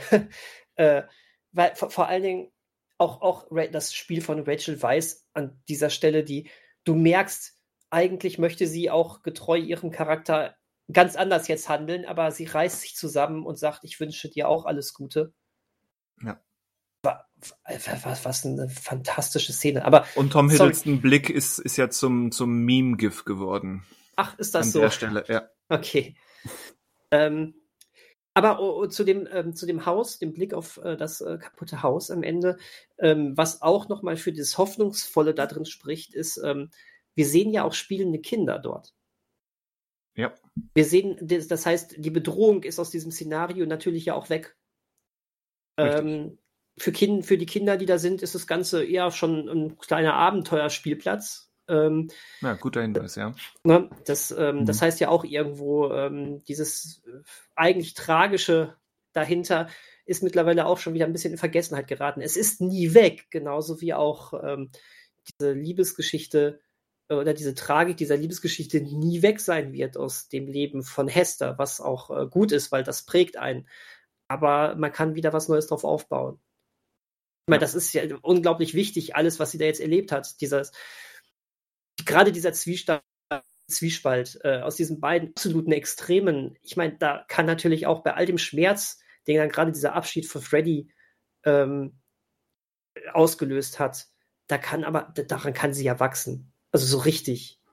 Und ähm, das ist cool. Also von daher hast du natürlich eigentlich recht. Also ich meine, abgesehen von diesem, Ex von diesem kompletten Extremen dieser beiden Welten, zwischen denen sie hin und her gerissen ist, es war alles sehr nahbar. Also ich konnte so vieles nachvollziehen und habe es in gewisser Weise auch irgendwie wiedererkannt. Und ähm, das macht diesen Film für mich irgendwie auch aus. Ja. So ist es. Dann freut es mich, dass euch der Film äh, offenbar gefallen hat. Ich dachte übrigens immer, der Film, ich weiß nicht warum, spielt auf dem U-Boot oder sowas. Also ich hatte mal den Titel im Kopf und irgendwie hatte ich immer mit, weil, also wahrscheinlich kommt schon vom Titel Deep Blue Sea und habe dann irgendwie das wirklich mit dem, mit dem Meer halt verbunden und dachte irgendwie, der spielt auf einem U-Boot. Aber wenn ich so nachdenke, warum sollten denn so ein Mann und eine Frau auf einem U-Boot sein und so schick, also ja, irgendwie, das war so eine Assoziation, die ich mit dem Film irgendwie immer hatte. Oder ich verwechsel den gerade, weil ich auch im Kopf hatte gleichzeitig, dass der nicht so gut ankam, aber ich glaube, der ging halt unter. Ne? Also, ein U-Boot-Film, der unterging. Also ist halt äh, wahrscheinlich hierzulande, wie du schon gesagt hast, da der Regisseur auch nicht so oder seine Filme jetzt nicht so hier bekannt sind oder einfach nicht so erscheinen, aber trotzdem besetzt. So gut, Tom Hiddleston war zu dem Zeitpunkt, ähm, ich habe gerade mal nachgeschaut, 2011 erschien auch der erste Torfilm. Hm. Ähm, also er war natürlich ein unbeschriebenes Blatt, noch auch hier, weil er auch seine Fernseharbeiten wahrscheinlich hier gar nicht bekannt waren.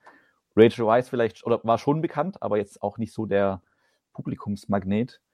Aber ja, ich dachte, das wäre ein U-Boot-Film. so irgendwie. Und, und so, äh, so wird man plötzlich, äh, kriegt man was ganz anderes geliefert, als man dachte. Ah, ja. Ähm, und er war, ich, ich habe es gerade mal geguckt, er, gut bei den Golden Globes war sie als beste Hauptdarstellerin nominiert. War eigentlich schon komisch, dass so ein Film anscheinend es nicht irgendwie schafft, trotzdem für so eine Oscarverleihung irgendwie relevant zu sein. Ich weiß nicht, was in dem Jahr noch war, aber irgendwie, wenn er jetzt, also was heißt, wenn er jetzt erscheinen würde, auch vor zehn Jahren, ähm, ist es ja ein Film, den man erwarten würde bei sowas. Aber vielleicht trägt dann der Regisseur auch in Amerika nicht genügend bei, dass so ein Film so rezipiert wird, dass er auch Oscar-Material wird. Was nichts mit Qualität zu tun hat, aber es wundert nee. mich nur, weil dann hätte er durch den Oscar-Gewinn oder Oscar-Nominierung, wäre er auch hier dann vielleicht noch präsenter dann gewesen. Oder mir zumindest präsenter gewesen. Aber gut. Aber gut. Ich hoffe trotzdem mal, dass das irgendwann die Terence Davies Frühwerke vernünftig veröffentlicht werden. Unter anderem The Long Day Closes, der seit zehn Jahren auf dieser ominösen Liste von Filmen, die man mal gucken möchte, steht. Und ich kein Interesse habe, für 25 Euro ähm, eine uralte englische DVD zu kaufen. Aber das hätte so einen rustikalen Charme, oder?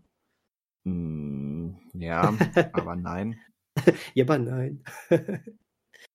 das ist wie mit meiner äh, DVD zu Die dürften Kreuz machen, Osmosis Jones. Die gebe ich auch nicht ab.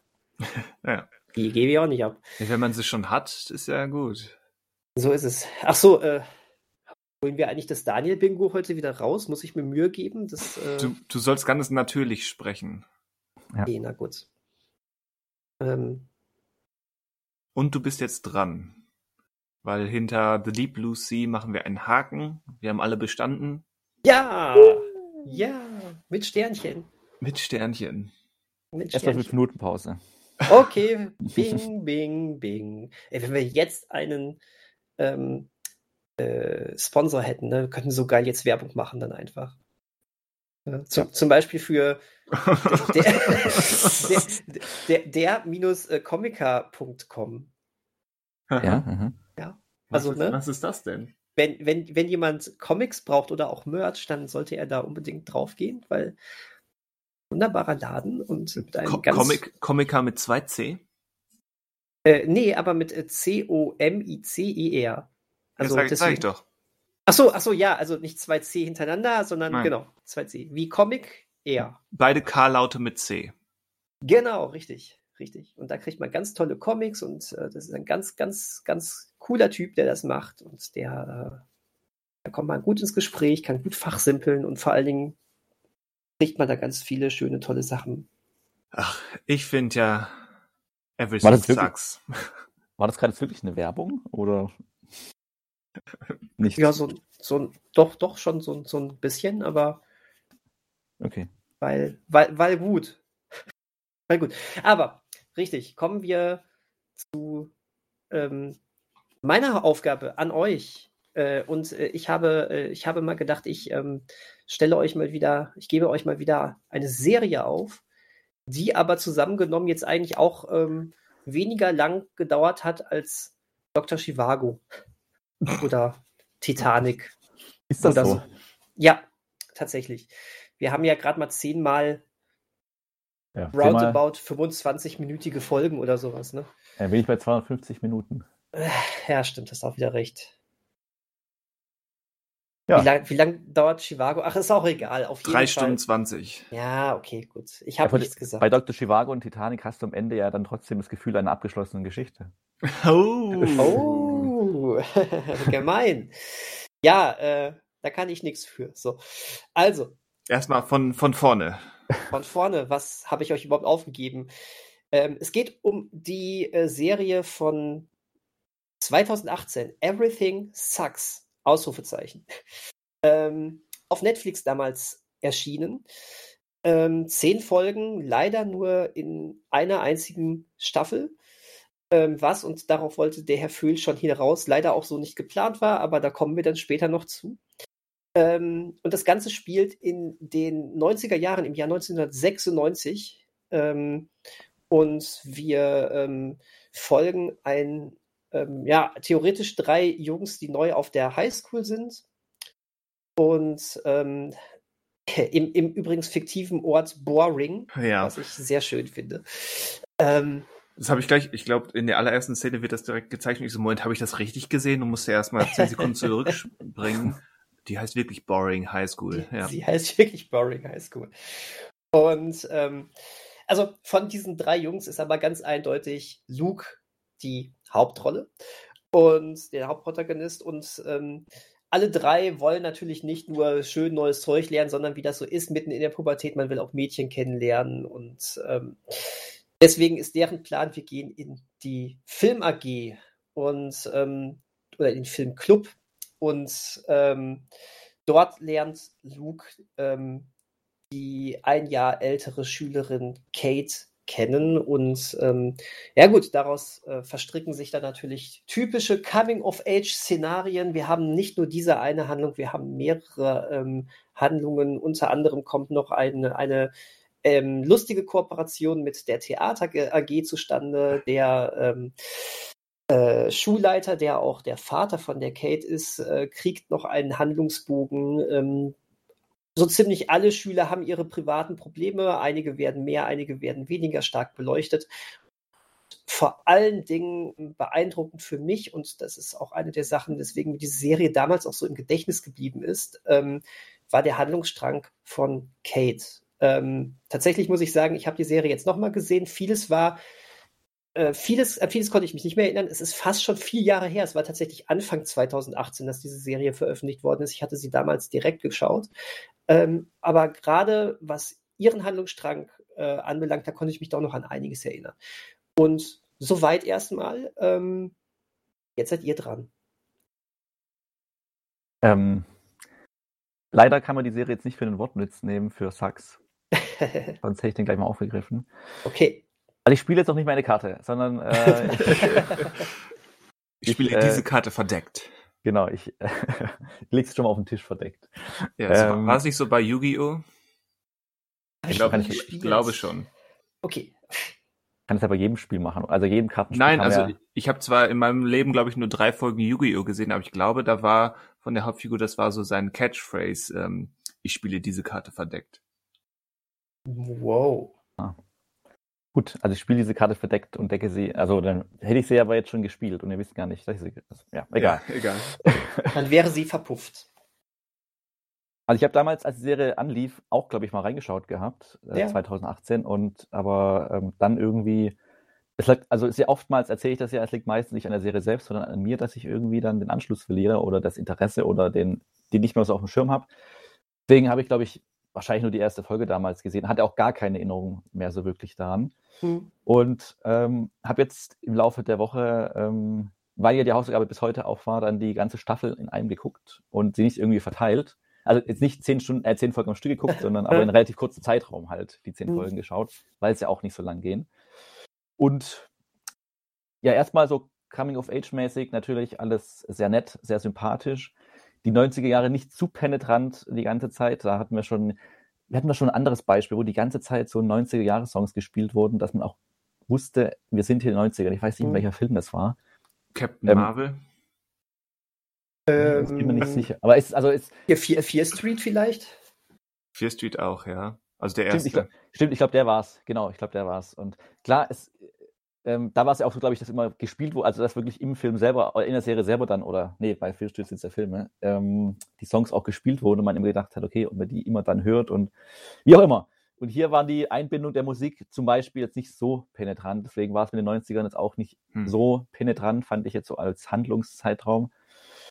Was mich so ein bisschen, ähm, dann, wenn ich jetzt wirklich auf die Ebene soll, äh, gehen müsste, das zu kritisieren, es war halt dann mir teilweise dann doch zu, also was die Nebenfiguren betraf, zu einfach dann. Also das, und jetzt zu langsam äh, ähm, drehe ich meine Karte um. Mhm. Äh, Uh, Spannungselement. ähm, man kann hier natürlich argumentieren, das hast du auch schon gesagt, da, dass es halt diese Coming-of-Age-Sache ist, man wächst auf, man äh, sucht den Kontakt zum anderen Geschlecht und so weiter. Und hier war es aber, fand ich am gewissen Punkt dann so, dass zum einen versucht wurde, dann alle Figuren irgendwie in eine Beziehung zu, also nicht in eine Beziehung zu bringen, aber irgendwie eine Liaison mit einer anderen Figur aufzubauen oder Interesse. Und gleichzeitig zu dem Zeitpunkt, als, ähm, das glaube ich jetzt auch kein Spoiler, also ab man dann ist glaube ich erst Folge sogar, deswegen kein Spoiler, dass quasi Kate halt ähm, nicht auf Jungs steht, sondern auf Mädchen. Ähm, ab dem Zeitpunkt fand ich, oder ich, es gab so zwei, drei Folgen, wo ich dann diesen Luke, also die eigentliche Hauptfigur, so ein bisschen unangenehm fand, äh, Mhm. wie er damit umgegangen ist. Nur, Und um mal direkt zwischenzugrätschen, nur zwei, drei Folgen. von zehn, ja. Ja. Okay. Ja, vielleicht war, also ich, dadurch, dass ich so einen knappen Zeitraum gesehen habe, weiß ich, also kann ich jetzt gar nicht so festmachen, ob es vielleicht auch mehrere Folgen waren. Aber das war mir so ein bisschen, also da war ich, also das hat ja auch die Serie nicht so richtig gerechtfertigt. Da war er mir dann auch als Hauptfigur ziemlich unsympathisch. Ja. So ein bisschen so eine Entwicklung wie, also ich bin ja kein Kritiker von How I Met Your Mother, aber es gibt ja auch so einen Punkt, wo viele, für viele Zuschauer dann Ted auch so ein bisschen unsympathisch oder unverständlich wurde in seinem Vorgehen oder in seiner Art. Und ähnlich fand ich dann bei Luke halt auch, dass ich ihn halt nicht mehr sympathisch fand und auch seine Figur dann völlig verloren ging, weil sie dann wirklich so penetrant auf dieses eine, auf diese eine Sache ging. Und jetzt decke ich mal die Karte komplett auf. Und zwar, ich hatte vor kurzem erst äh, bei dem YouTube-Kanal ähm, The Take, ich glaube nicht, ob, ob ihr den kennt, Ich kenne den, ja. Ähm, der immer sehr spannende Video-Essays macht. Und da geht es halt oft um Themen, also, also vor allen Dingen Repräsentation von gewissen Gruppen und ähm, dahingehend auch, wie die quasi, also nicht nur Frauen, sondern generell halt auch Homosexualität. Und in der einen Folge, da ging es jetzt darum, wie zum Beispiel Menschen dargestellt werden, die asexuell sind. Und da finde ich ganz spannend als Punkt, dass halt da dann deutlich wurde, warum werden die nicht gezeigt und warum gibt es es nicht? Weil Drehbuchautoren ja so oft darauf zurückgreifen müssen, dass eben das, was die Menschen suchen oder die Hauptfigur sucht, halt äh, eine Liebe ist oder Liebe ist.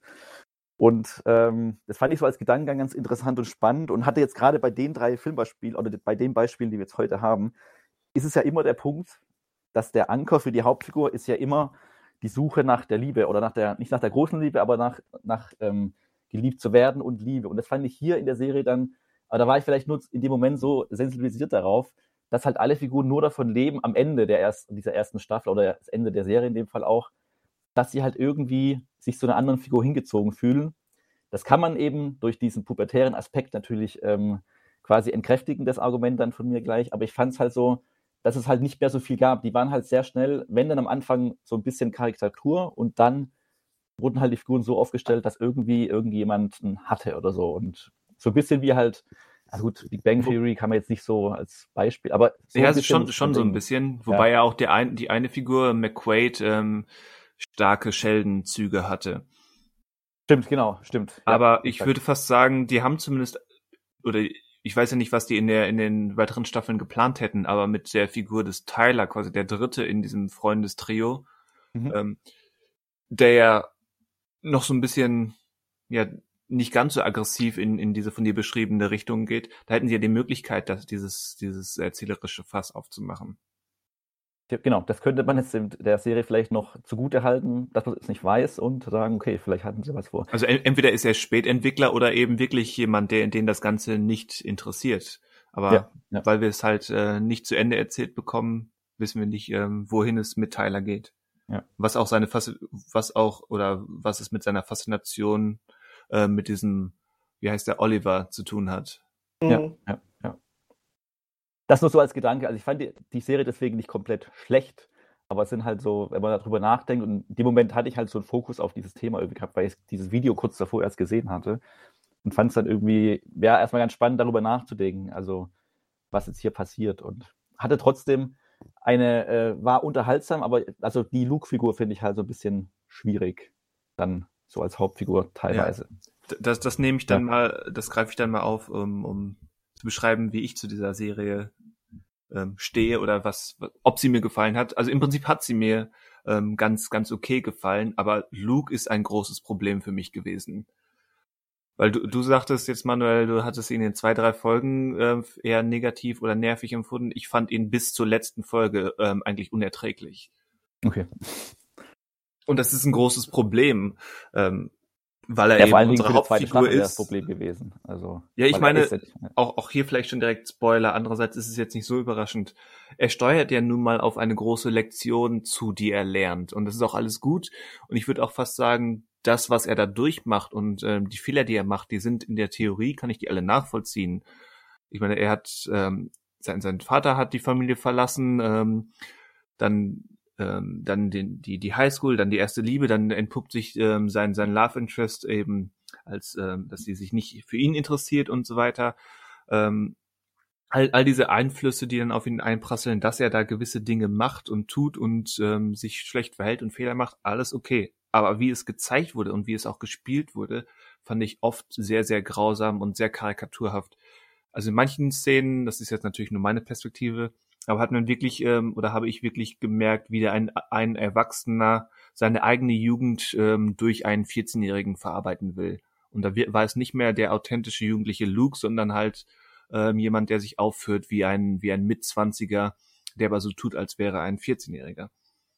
Und das macht das Ganze schwierig. Und generell der ganze Karikaturton. Ähm, Oliver und ähm, Emmeline, die beiden ähm, Theater, Theater AG äh, Dösels, ähm, sind in den ersten zwei, drei Folgen noch derart Karikatur und derart unrettbar im, im, im eindimensionalen Territorium, dass insbesondere bei Emmeline ihre Wandlung hin zu einem echten Menschen, sage ich mal, ähm, unglaubwürdig und auch für eine Serie zu schnell und oder zu grundlos passiert. Irgendwann ist der Schalter umgelegt und ja, es passiert mindestens eine große Sache, aber trotzdem, irgendwann ist der Schalter umgelegt und dann, oh, siehe da, sie kann ja doch ähm, ein Mensch sein. Und das, das waren so diese Nuancen, die mich so ein bisschen davon abgehalten haben, so richtig tief in diese Serie zu versinken. Ja, äh, Weise, ich äh, hatte ja gesagt, ähm, vieles konnte ich mich auch nicht mehr erinnern. Ich wusste nur, dass ich ähm, diese Serie unbedingt mal wieder auffrischen wollte und sie dann auch gerne mit euch besprechen möchte. Ähm, ich verstehe das mit Luke.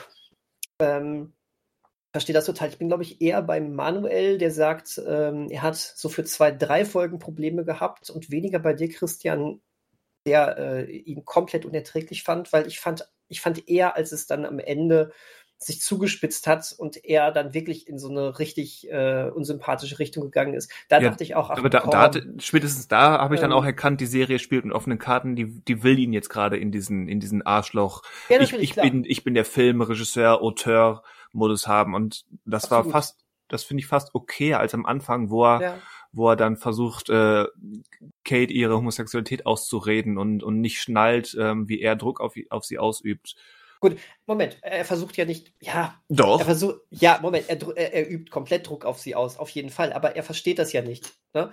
Und Schon klar, aber und das, das sind eben diese Nuancen, wo er, ich verstehe, was, was die Serie mir sagen will und was er für einen Fehler macht und dass die Serie mir nicht erklärt, hier, das ist gut, was er macht, aber ich finde die Darstellung, wie er das macht, halt so drüber und Ja. so unelegant, unglaubwürdig, dass es ähm, störend wird. Okay. Ähm, habe ich tatsächlich nicht als so, so krass empfunden, muss ich, muss ich gestehen.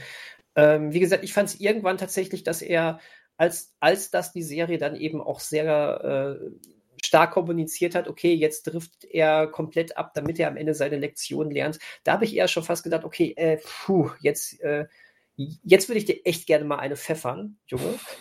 Ja, wo, Äh. wo, er da den, den, den Rektor rausschmeißt, zum Beispiel auch. Ja, genau, ab, Mhm. ab da fing es dann so richtig an, wo er dann so gar nicht mehr verstanden hat, äh, was er seiner Mutter da eigentlich auch antut.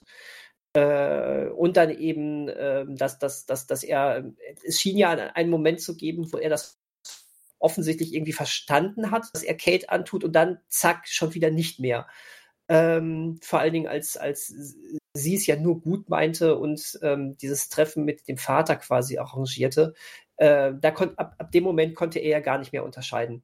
Äh, das ist eigentlich etwas gut gemeintes, sondern ab da gab es nur noch ihn. Da gab es nur noch ihn und seinen Schmerz. Das war dann der Moment, wo ich gedacht habe, komm Junge, jetzt, äh, jetzt wirst du gerade richtig unsympathisch.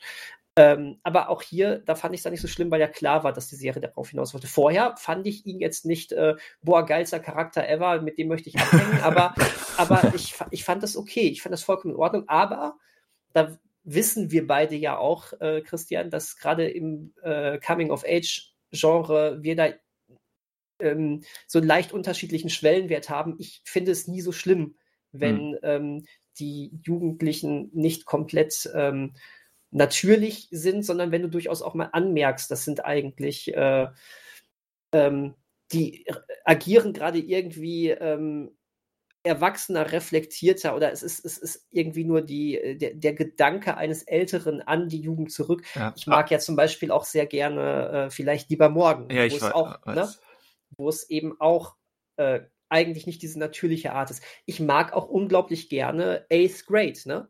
Den du mir ge äh, gezeigt hast, der natürlich genau das äh, äh, bedient, was du, was du gerne magst. Ich mag beide ich, Sachen, aber. Ja, ich, ich, das ist generell durchaus richtig. Ich mag ähm, die, die authentische oder die realistischeren ähm, Coming-of-Age-Filme sind mir lieber. Aber ich glaube, dieses, dieses leicht überzeichnete, dieses, dieses, wo der Erwachsene zurückblickt auf seine Jugend und darüber spricht, das kann funktionieren. Mir fällt zwar jetzt gerade kein Beispiel ein, wo es funktioniert, aber äh, dem würde ich würde nicht sagen, dass ich dem generell ähm, entgegenstehe. Aber, aber wenn, aber wenn man sowas machen muss, ähm, ja. dann muss man zumindest, um mich zu erreichen, konsequent oder besser durchziehen. Und hier war es so eine, so, so eine schwammige Art auch, so ein bisschen realistisch, so ein bisschen nostalgisch, erwachsen verklärt, so ein bisschen parodistisch, so ein bisschen ähm, überkandidelt und war für mich keine homogene Mischung vom mhm. Ton her. Und das, das sind so Sachen, ähm, komischerweise stören die mich nicht. mich hat ähm, diese Serie ähm, jetzt auch wirklich nochmal erneut auf ganz vielen Ebenen total ähm, erreicht. Ähm, vielleicht gerade, weil es so eine irgendwie so ein bisschen unhomogener war, ein bisschen ähm, distanzierter, weiß ich nicht, aber ich fand, ich fand das, ich fand das cool. Ich fand diese ganze Art sehr, sehr, sehr, sehr cool. Ich fand, da waren viele, nicht Luke, aber da waren viele Charaktere drin, die man trotzdem wirklich gern hatte. Ähm, und wie gesagt, für mich ist so heimlicher Hauptcharakter eigentlich auch wirklich Kate. Ähm, und ihre Entwicklung finde ich eigentlich ziemlich cool. Die ist klar. Äh, und, und heutzutage, gerade mal, also eigentlich nur knapp vier Jahre später, denkt man sich ja, ja, es ist, es ist bei Netflix ja sowieso gang und gäbe, äh, dass, dass du jetzt auch mal so Coming-out-Geschichten hast und dass du auch mal ein bisschen differenzierter mit, äh, ähm, mit äh, Nicht-Heterosexualität umgehst, ähm, weil wir haben ja nicht nur sie, die sich als lesbisch äh, ähm, ansieht, sondern wir haben dann ja auch wirklich ähm, eben die schon von dir angesprochene ähm, äh, Email, ne? Emily, äh, nee, Emmeline, Emily, Emily, mhm. Emily ähm, die, die ja offensichtlich bisexuell ist oder sich gar nicht einordnet. Und ähm, das war vor, ich weiß, dass ich vor, äh, vor, vor knapp vier Jahren, als ich diese Serie geguckt habe, gedacht habe, boah, wie cool, dass die, da, dass die so, so damit umgehen. Heute, vier Jahre, knapp vier Jahre später, denke ich, ja, Netflix ist da jetzt total für bekannt mit Diversität und sowas. Aber echt, damals war das noch gar nicht, das war, war das echt noch relativ, äh, zumindest noch nicht so gang und gäbe. Ich will damit nicht sagen, es ist das erste Mal, dass Netflix das gemacht hat. Es war aber noch nicht gang und gäbe. Und das fand ich cool, das hat mich sehr, sehr überrascht. Ihr müsst mir mal kurz, ja, sorry, ich wollte dich nicht unterbrechen, ich dachte. Ja, was denn? ähm, kurz auftreten. Nein, das nicht. Äh, müsst mir mal kurz helfen. Ich meine nämlich, wir hätten mal im Podcast, ich weiß nicht mehr, ob es vielleicht mal eine Hausaufgabe war, aber ich finde gerade nichts ähm, per BG-Methode, dass wir über den schwedischen Film Raus aus Amal gesprochen haben. Äh, Mir sagt das was, aber eine Hausaufgabe war es, glaube ich, nicht. Nee, das wüsste ich auch. Aber, aber kennt, kennt ihr den? Nee, äh, meine nicht.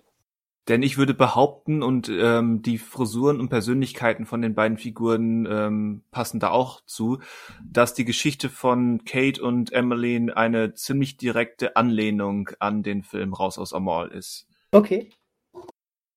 Also ich dachte schon bei der ersten Szene von von Kate, wo dann auch, ähm, wo sie, also in dem Moment, wo sie dann ausspricht, ähm, was sie glaubt über über ihr über ihre äh, sexuelle Orientierung, dass sie dass sie dachte, hm, sie sieht auch noch aus wie das eine Mädel aus Raus aus Amal. Und dann kommt da ihr Love Interest, was aussieht wie die andere aus Raus aus Amal. Also ich gehe davon aus, dass das wirklich eine ganz bewusste Anspielung ist, wobei sie dann in der in der Tanzszene gegen Ende, glaube ich, das falsche Lied spielen was in einer so musikintensiven ähm, Serie irgendwie fatal ist.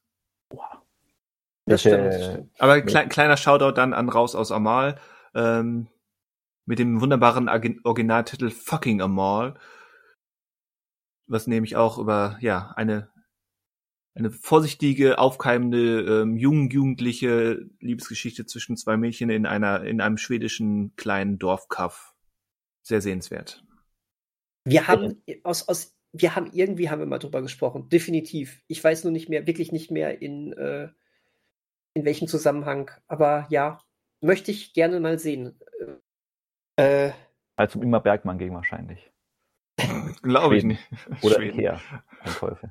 Alter Schwede. Ja. Aber welcher Song hätte denn laufen müssen am Ende? I Wanna Know What Love Is. Ah, okay. Von, wer ist das? Frankie, nein, Foreigner oder Frankie Goes to Hollywood? Ja, wie auch ich glaub, immer. Weiteres, oder? Frankie. Also ich... Na egal. Das, ähm, äh, können wir ja jetzt. Äh, können wir mal kurz äh, äh nachgucken, ja. ja, genau. Ähm, wie gesagt, ich, ähm, ich fand diese Serie nach wie vor jetzt nochmal noch mal wirklich klasse. Mich hat die auf Foreigner. ganz vielen Ebenen abgeholt. Und ja, stimmt, ich, ja, ich, ich muss echt sagen, ich bedauere sehr, dass, ähm, dass die Serie sehr schnell abgesetzt worden ist. Es hat keine zwei Monate gedauert, da hat Netflix schon gesagt, pff, nö. Nö. Ge geht nicht mehr weiter. Ähm, für mich funktionierte es trotzdem immer noch, ähm, weil zumindest Kates Entwicklung für mich an einem guten Punkt beendet wurde. Und ich meine, sie ist Tori Amos-Fan, das kann nur gut sein. Siehst du. Stimmt. Ich, ich, bin nämlich auch Tori Amos-Fan. Und war dann sehr, das hat mich sehr amüsiert, wo sie dann zum Konzert gefahren sind und ich so, Moment, die gehen wirklich rein. Okay, die, die, die fängt an. Haben sie einen Gastauftritt? Nein, das hätte ich erfahren. Und dann da, da, sie, sie hören nur die Musik ja. und wir, wir sehen nie, was auf der Bühne passiert. Ja, das, das fand ich auch schade.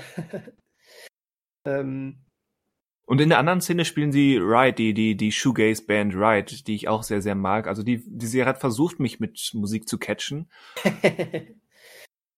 ich habe auch so einen Moment gehabt. Äh, die spielen in einer Episode tatsächlich Nada Surf.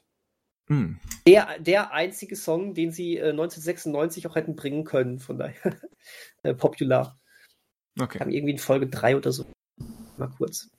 Nein, die Generell. Hör, die höre ich noch nicht so raus, die Nada Surf gerade das ist relativ.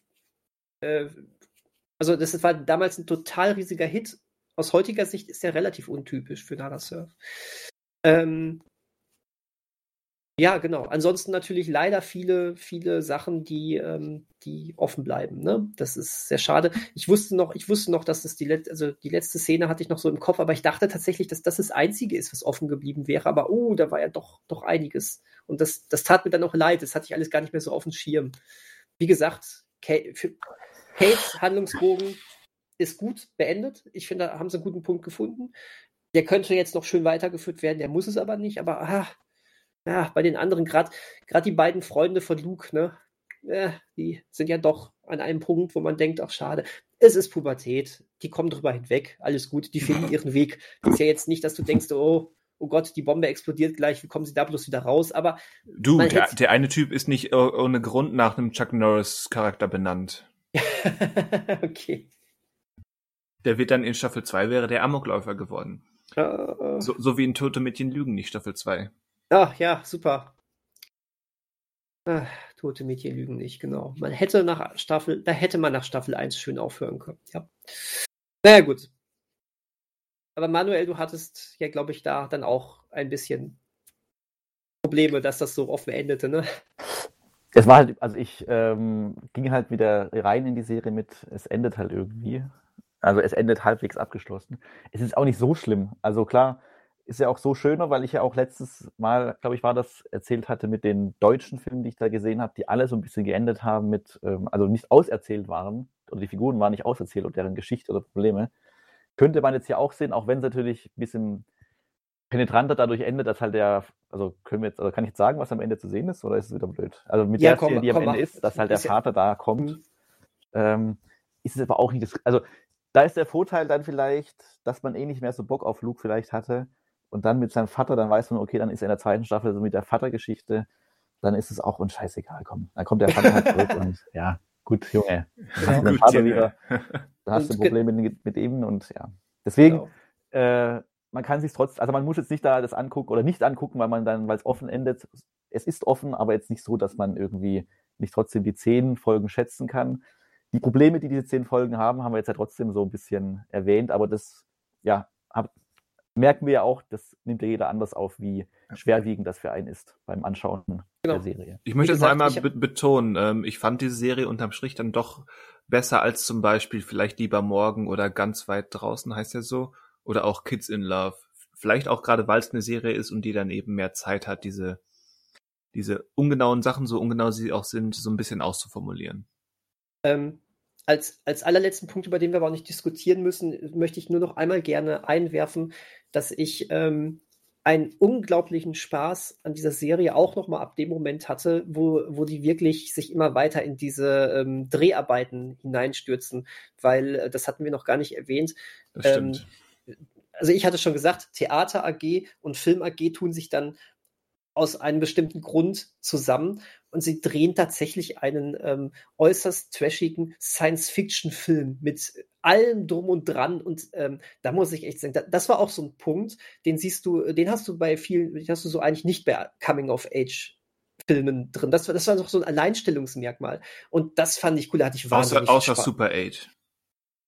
Äh, ja, genau, stimmt, da hast du recht. Da habe ich mich auch ein bisschen dran erinnert gefühlt, wobei hier äh, dann doch noch mal irgendwie ähm, noch mal mehr der Fokus drauf gelegt wurde. Auch mit den ganzen Tricks und wie viel du dann von dem hm. Film Willst du damit siehst. sagen, äh, J. Abrams er denkt eine Idee nicht zu Ende oder führt sie nicht konkret zu Ende, die er aufgemacht hat? Das ist ja mal eine steile Ich glaube, J.J. Abrams denkt ab und an seine Probleme nicht, äh, seine Rätsel und was er da aufmacht zu Ende. Zu Ende genau. Äh, steile Super, These, ja. Ich mag Super 8 ja gerne, aber Super 8 hat leider auch sehr große Probleme, ja. Was ja. macht eigentlich J.J. Abrams gerade? Was macht der, gar nichts mehr, oder? Der, der, der, der schämt sich für Star Wars 9. Sollte er auch. Ja, genau. Aber äh, genau, da wollte ich jetzt einfach nur sagen, da fand ich, das fand ich großartig, weil äh, ein, zwei Szenen haben, ein, zwei Folgen haben sich ja doch sehr auch da um diese Dreharbeiten gedreht mit diesen geilen blauen Aliens, wo sie dann auch noch diesen Schulausflug dahin machen. Natürlich, der auch dazu genutzt wird, um wieder viele gerade viele Verwicklungen und Liebesverwicklungen ah, ja. dazu haben. Aber und blaue Aliens sind unpraktisch fürs Bluescreen Chroma Keying. Ja. So sieht das aus. Ja, aber komm, das, das waren doch so coole Sachen, dieser geile explodierende Kopf.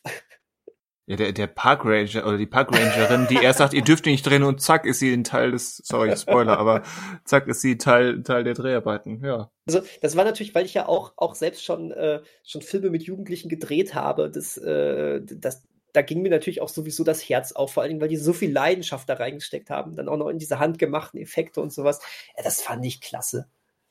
Das, das ist super. Ja, deswegen, da, da waren halt, ihr, ihr, merkt schon, da waren so viele Elemente drin, die ich persönlich halt einfach mag, dass ich, äh, ich in diesem Fall gar kein Problem hatte und mich auch nicht dafür schäme, die Probleme, die die Serie ja definitiv hatte, einfach auszublenden. Also einfach hat, ausblenden. Genau, die hat mich total äh, gecatcht, die Serie. Und äh, ich fand es schön, dass ich sie jetzt nicht geguckt habe und gesagt habe, uh, das habe ich damals noch voll falsch eingeschätzt, sondern dass ich sich schon wieder sagen konnte, nee, ist das, das, das wäre, das war eine, ist eine, wäre eine richtig tolle Serie für mich geworden, wenn es weitergegangen wäre. Hm.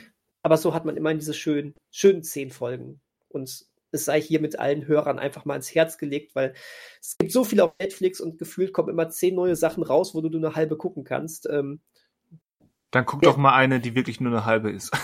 genau, dann nehmt euch doch mal die Zeit dafür. Es ist super. Everything sucks. So ist Sehr das. Schön. Kann ich dann weitermachen? Und jetzt, jetzt, jetzt sind wir schon nach Mitternacht. Oh ja. oh Im ja. Englischen After Midnight. Ach Echt? so. Heißt das das? Ja. ja. Kein Was Film von Richard Linklater sondern so. ein Film von Jeremy Gardner, der auch die Hauptrolle in diesem Film äh, übernommen hat. Und zwar spielt er einen äh, jungen Mann, der ähm, gerade von seiner, also nicht, der scheinbar von seiner Freundin verlassen wurde nach zehn Jahren und dann alleine in seinem Haus zurückbleibt und plötzlich ähm, entdeckt oder mitbekommt, äh, dass wohl ein Monster nachts immer wieder vorbeikommt zu seinem Haus. Das ist sehr äh, simpel runtergebrochen, der Film, weil der nämlich auch nicht, ähnlich wie der Deep Blue Sea, äh, nicht ganz chronologisch erzählt. Also ähm, er springt immer hin und her zwischen, dem, zwischen den Nächten, die es gibt, wenn dieses Monster vorbeischaut, dann aus äh, Szenen äh, aus der Beziehung davor oder Momenten der Beziehung davor, äh, kleineren Szenen tagsüber und dann auch schließlich, ähm, ja, ich, ich ich hau's einfach jetzt schon direkt raus. Man geht davon aus, man hat den Film gesehen. Also wenn dann die Freundin wieder so. quasi äh, zurückkommt, also es geht dann quasi auch wieder weiter. Ähm, und weil auch da, also ich erwähne es so direkt, weil ich da finde, eine der besten Szenen dann eigentlich ist. Ähm, genau, das ist so der Startpunkt. Also Mann wird verlassen, trauert, gleichzeitig kommt ein Monster zu Besuch und fertig ist die romantische Monster. Ich wollte jetzt gerade Komödie, aber ist es gar nicht, der romantische Monsterfilm. Nee, so, Ähm, so witzig war das nicht. Genau, witzig. Witzig ist es nicht, ne? Das ist schon ernst mit dem Monster und äh, mit der Romantik. Genau, äh, das ist aber, glaube ich, schon die, der Ausgangspunkt. Und bevor ich dann was dazu sage, ähm, könnt ihr erstmal darüber sprechen, über den Film After Midnight, der, glaube ich, äh, hierzulande nicht in die Kinos kam. Der lief vielleicht, äh, vielleicht auch im Fantasy Filmfest, das weiß ich nicht. Aber der ist von 2019, also gar nicht so alt. Ähm, ist aber jetzt aktuell ja noch bei Prime Video zu finden und war meine Hausaufgabe an euch. Die ihr vielleicht irgendwie meinungstechnisch jetzt einordnen könnt. Gl- Glaubst du? Du lehnst dich aus dem Fenster. Ja. Ähm, ja, äh, ganz, ganz salopp herausgesagt, ich fand das ganz nett. Mhm. Aber auch, glaube ich, nur nett. Ähm, ich fand es ganz, unter anderem ganz nett, ähm, weil man sieht, dass dieser Film ganz offenbar ähm, nur für 3,50 Dollar gedreht wurde. So grob überschlagen und Ja. trotzdem versucht, eine Menge damit zu machen. Das ist irgendwie sympathisch, auch wenn es teilweise äh, nicht gerade ähm, spannend aussieht oder wirkt. Aber irgendwie dieses wirklich, da hat sich jemand einfach sein, sein, sein Taschengeld von vorletzter Woche genommen und einen Film gedreht. So, so zumindest budgettechnisch sieht das aus. Und da wirklich was auf die Beine gestellt. Und vor allem, er hat da ein Anliegen oder zumindest ein paar Ideen. Ähm, und das, das weiß ich durchaus zu schätzen. Was ich nicht zu schätzen ähm, wusste, war, war die deutsche Synchro, die mir aufgezwungen wurde. Wieso wurde die aufgezogen? Also bei mir wurde kein O-Ton angezeigt. Also ich hätte dann bei Prime Video mit ähm, englischem Ton geschaut. Hä? Bin ich blöd? Es gab mehrere. Das wir Äh, werden den gibt's mehrmals. Scheiße. irgendwie bei Video. Und Genau. aber die hatten die- auch unterschiedliche Längen, das hat man doch, glaube ich, auch thematisiert. Ja, stimmt. Jetzt, jetzt, jetzt, wo, wo wir drüber sprechen, Ja. äh, erinnere ich mich wieder, dass wir drüber gesprochen haben. Toll. Und ich, habe ihn nur, ge nur gesucht, gefunden und angemacht und dachte, uh, was soll das? Dann warte Ach. kurz, dann schau ihn kurz zu meinem O-Ton. Äh, Ja, Moment. Dann, Oh Genau, je. Ma Manuel und ich reden in der Zwischenzeit über, äh, was Wo kann man noch so was? reden? Ja, nö, man kann ja auch mal so aus dem Filmthema rausgehen. Wir können Fußball. über Sta Stuff, äh, nee, über Fußball kann ich mit dir vielleicht 30 Sekunden reden, dann hört man Fußball ist auf. tot. Politik. Sowieso. Wir können Kochrezepte austauschen. Kochrezepte aus. Ja, dann habe ich, hab ich halt einen Fehler gemacht. Das Ja, tut ja. mir sehr, sehr leid. Ändert nichts an meiner Impression, dass die deutsche Synchro äh, katastrophal war, weil es insbesondere ihn, wie, wie heißt er nochmal? Hank? Hank. Ähm, Hank, Hank. Weil es ihn wie den letzten Volldeppen klingen lässt. Ich weiß nicht, Daniel, du hast ihn wahrscheinlich auch auf Deutsch geguckt, äh, wie es dir damit gegangen ist, aber ich fand, insbesondere ihm kam die deutsche Synchro nicht zugute. Synchros bei solchen äh, kleineren Filmen sind zum Glück nicht immer, aber leider doch relativ häufig, ähm, naja, auch nicht mit so viel Budget gesegnet. Da kommt dann Ja, leider den- häufig. den Verdacht hatte ich auch. Hm. Aber ich halte auch einfach erstmal die, die Stimme für schlecht ausgewählt. Hm. aber egal. Ähm, ja, wie gesagt, ich fand das ganz, ganz, äh, ganz interessant. So ganz unwitzig war es dann doch nicht. Ähm, ich weiß bis heute nicht, vielleicht habe ich auch überhört, ob der Pinot Noir, Pinot Noir Weinwitz, ob da, ob sie nur nicht lesen kann oder ob da der Wein so heißt. Aber das fand ich amüsant. Die ist auch im Deutschen. Also das ist im Deutschen funktioniert das auch. Ja gut, stimmt, ist ja kein englisches Wort. Ja. Nö, ist Englisch und Französisch. Und haben sie aus Kimi Schmidt geklaut. Ähm, ja, nicht direkt, aber so ähnlich. Ja, ja. Ja, ähm, ich gebe erstmal den, den, den Staffelstab an Daniel weiter. Ich, schade, ich habe dir gerade so schön interessiert zugehört und wollte am Ende einfach nur sagen, hör, was Christian sagt. Du hast mir interessiert zugehört, wo ich doch hier erstmal mit, mit meinem, oh Gott, ich habe einen, einen Fehler bei der Filmauswahl gemacht, ähm, Fehler klarkommen muss. Ich Ja, stehe auch doch, das fand doch direkt schon- neben mir. Auch das fand ich schon interessant. Ja. Vielleicht auch gerade mal diesen anderen Ansatz, weißt du, das ist mal so daran zu gehen und egal, however. Äh, ich fand den Film ähm, allerdings ähm, ähnlich wie Christian ähm, nett. Äh, das muss nicht immer äh, der, die, die kleine Schwester von Scheiße sein. Ähm, In diesem Fall ist es. Nein, nein, in diesem Fall ist es das auch nicht. Nein, es war schon wirklich ganz gut. Ähm, ich fand den auch wirklich gut gedreht. Äh, hatte auch ähm, ganz, ganz coole Atmosphäre. Ich mochte, äh, wie hieß er? Wade hieß der, glaube ich, ne? Ähm, der, der Kumpel von, von Hank, Mhm. oder? Ja, ja, äh, ja. Der, äh, der sich auch nicht zu schade dafür ist, einfach nur ähm, quasi die gesammelten Alkoholreste aus der Spuckmatte da zu trinken. Ja, das fand ich. Ähm, Njam, njam, njam, njam. Ja, ja, ja, das ist gut, ne? Das sollte man. Ähm, also- Inspirierend. Ja, ja, vor allen Dingen jetzt zur, äh, in der Corona-Zeit sehr inspirierend. Das ist, ähm, genau. Ich glaube, Corona hin oder Corona her, das, das macht dich egal wo und egal wann krank. Ach, der Alkohol, der hat das wieder, der hat alles desinfiziert.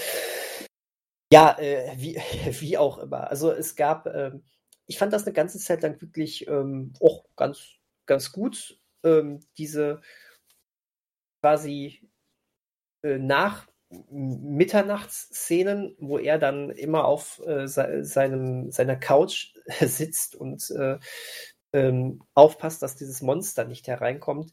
Die fand ich gut gemacht. Sie haben mir jetzt aber auch, ich fand sie jetzt aber trotzdem nicht wahnsinnig spannend oder sowas. Es war, Ja. ähm, war jetzt nicht, wo ich dachte, boah, das, boah, wie sie mit, da mit wenigen Mitteln hier ultra Spannung erzeugen. Es war cool gemacht. Eine Ausnahme, ähm, als äh, er dann wirklich mal äh, rausrennt und das Monster verfolgt und du dieses Monster so ein, einmal so kurz siehst, das war cool. Das war schon eine recht starke Szene. Das fand ich, äh, fand ich ganz cool gemacht. Ansonsten merkst du natürlich sehr schnell, dass der Film aber nicht an seinem Monsteraspekt interessiert ist, ähm, sondern an dem Beziehungsaspekt und der Monsteraspekt natürlich für etwas anderes steht. Ja. Ähm, Fast deswegen so, als wäre das Monster eine Metapher. ist das Monster eventuell eine Metapher?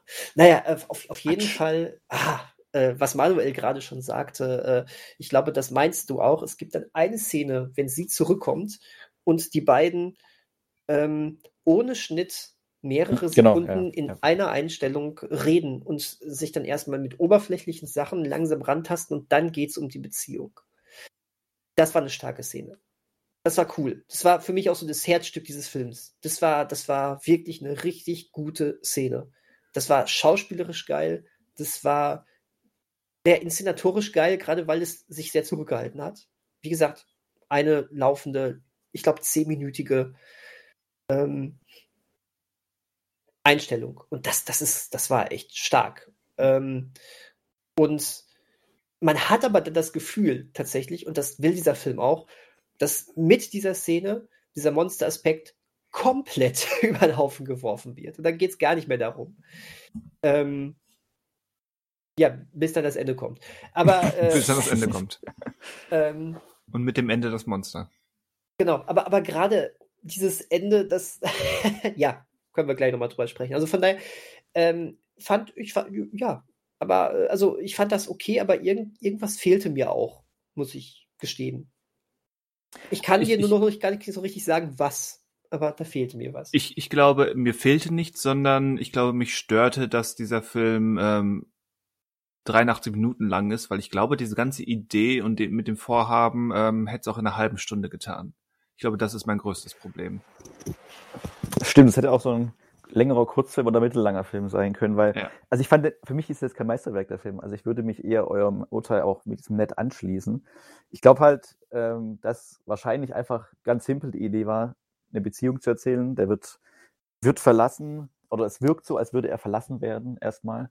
Und ähm, dann hat man halt dieses Monster plötzlich da, anstatt halt zu zeigen, wie er dann lebt ohne sie erstmal die, die Tage, gibt man halt diesen so ein Genre-Trop noch mit dazu mit diesem Monster und ähm, das dann als Metapher dient, aber das trägt dann vielleicht auch nicht so ewig lang. Das stimmt. Also ich fand den jetzt, ja, er, er ist trotzdem nicht zu lang, aber er ist ja auch nicht, er ist ja nicht mit seinen 80 Minuten auch nicht so lang. Aber klar, von der Idee her oder von der Geschichte her ist es auf dem Papier nicht, äh, nicht wirklich viel. Ähm, aber glaube ich, war einfach nur so ein Kniff, der sich vielleicht überlegt wurde, wie man da jetzt noch was dazu machen kann. Ja, ich, ich fand ja eigentlich ganz interessant, dass er da, dass er dann ähm, tagsüber so so die die anderen Figuren der Stadt kennenlernt, seine Bekannten und Freunde so ein, so ein bisschen, dass das ähm, die Impressionen aus der Stadt für uns sammelt und dass wir die Leute kennen, weil da, das ist ja das zentrale Thema für die Hauptfigur, dass er in, in dieser Genau, ja, in stimmt. dieser entlegenen ja, ja. Kleinstadt eigentlich sich sehr wohl fühlt. Das ist sein Leben Ja. und das war ja der Grund, warum, warum es überhaupt zu, zur Trennung kam, weil ähm, Genau. Abby die Freundin eben mehr von der großen Welt sehen will, mehr Kultur, mehr Abwechslung, mehr Möglichkeiten, mehr mehr Neues. Und da ist es eigentlich ganz nett, dass wir so ein bisschen ähm, ja diese dieses Dorf und ihre Bewohner ähm, kennengelernt haben. Aber so so richtig spannend, treffend, originell war es dann doch nicht. Zumindest nicht so, dass es dann so eine, die, ja, etwas, wenn ich es jetzt etwas ähm, deutlicher formuliere, als es gemeint ist, wenn man diese aufgeblasene Laufzeit ähm, in Betracht zieht. Ja, ich denke mal, dadurch, dass ja schon deutlich wurde, dass es halt nicht eine Hochglanz- oder keine Produktion ist, wo so viele mitgearbeitet haben oder so viel Geld drin steckte, vielleicht fehlte dann einfach dadurch, dass der Regisseur auch der Hauptdarsteller ist, so ein bisschen noch so eine Reflexion von außen, was diesen Film, oder so eine so ein Lesen des Drehbuchs dann auch nochmal von jemand anderem, um da so ein bisschen was einfach zu, nicht das, ja, mir fehlt jetzt gerade dieses Verb nicht ein, ähm, nicht strecken, sondern, also, also kürzen eigentlich vom Drehbuch, aber halt so ein eleganteres Wort für kürzen. Das Ganze zu, bisschen zu straffen einfach. Straffen, ja. Genau, zu straffen. Ähm, das könnte ich mal, also das stimmt, das könnte man natürlich noch äh, einbringen, beziehungsweise das merkt man dem Ganzen an, dass man hier und da was straffen könnte, weil ich fand auch gerade im ersten Drittel so manche Rückblenden in die Zeit der Beziehung, das drehte sich so ein bisschen im Kreis dann. Also es brachte mir gar nicht mehr so viel mit, was ich jetzt gebraucht habe, um irgendwie diese Beziehung zu verstehen oder die Figuren zu verstehen. Ja.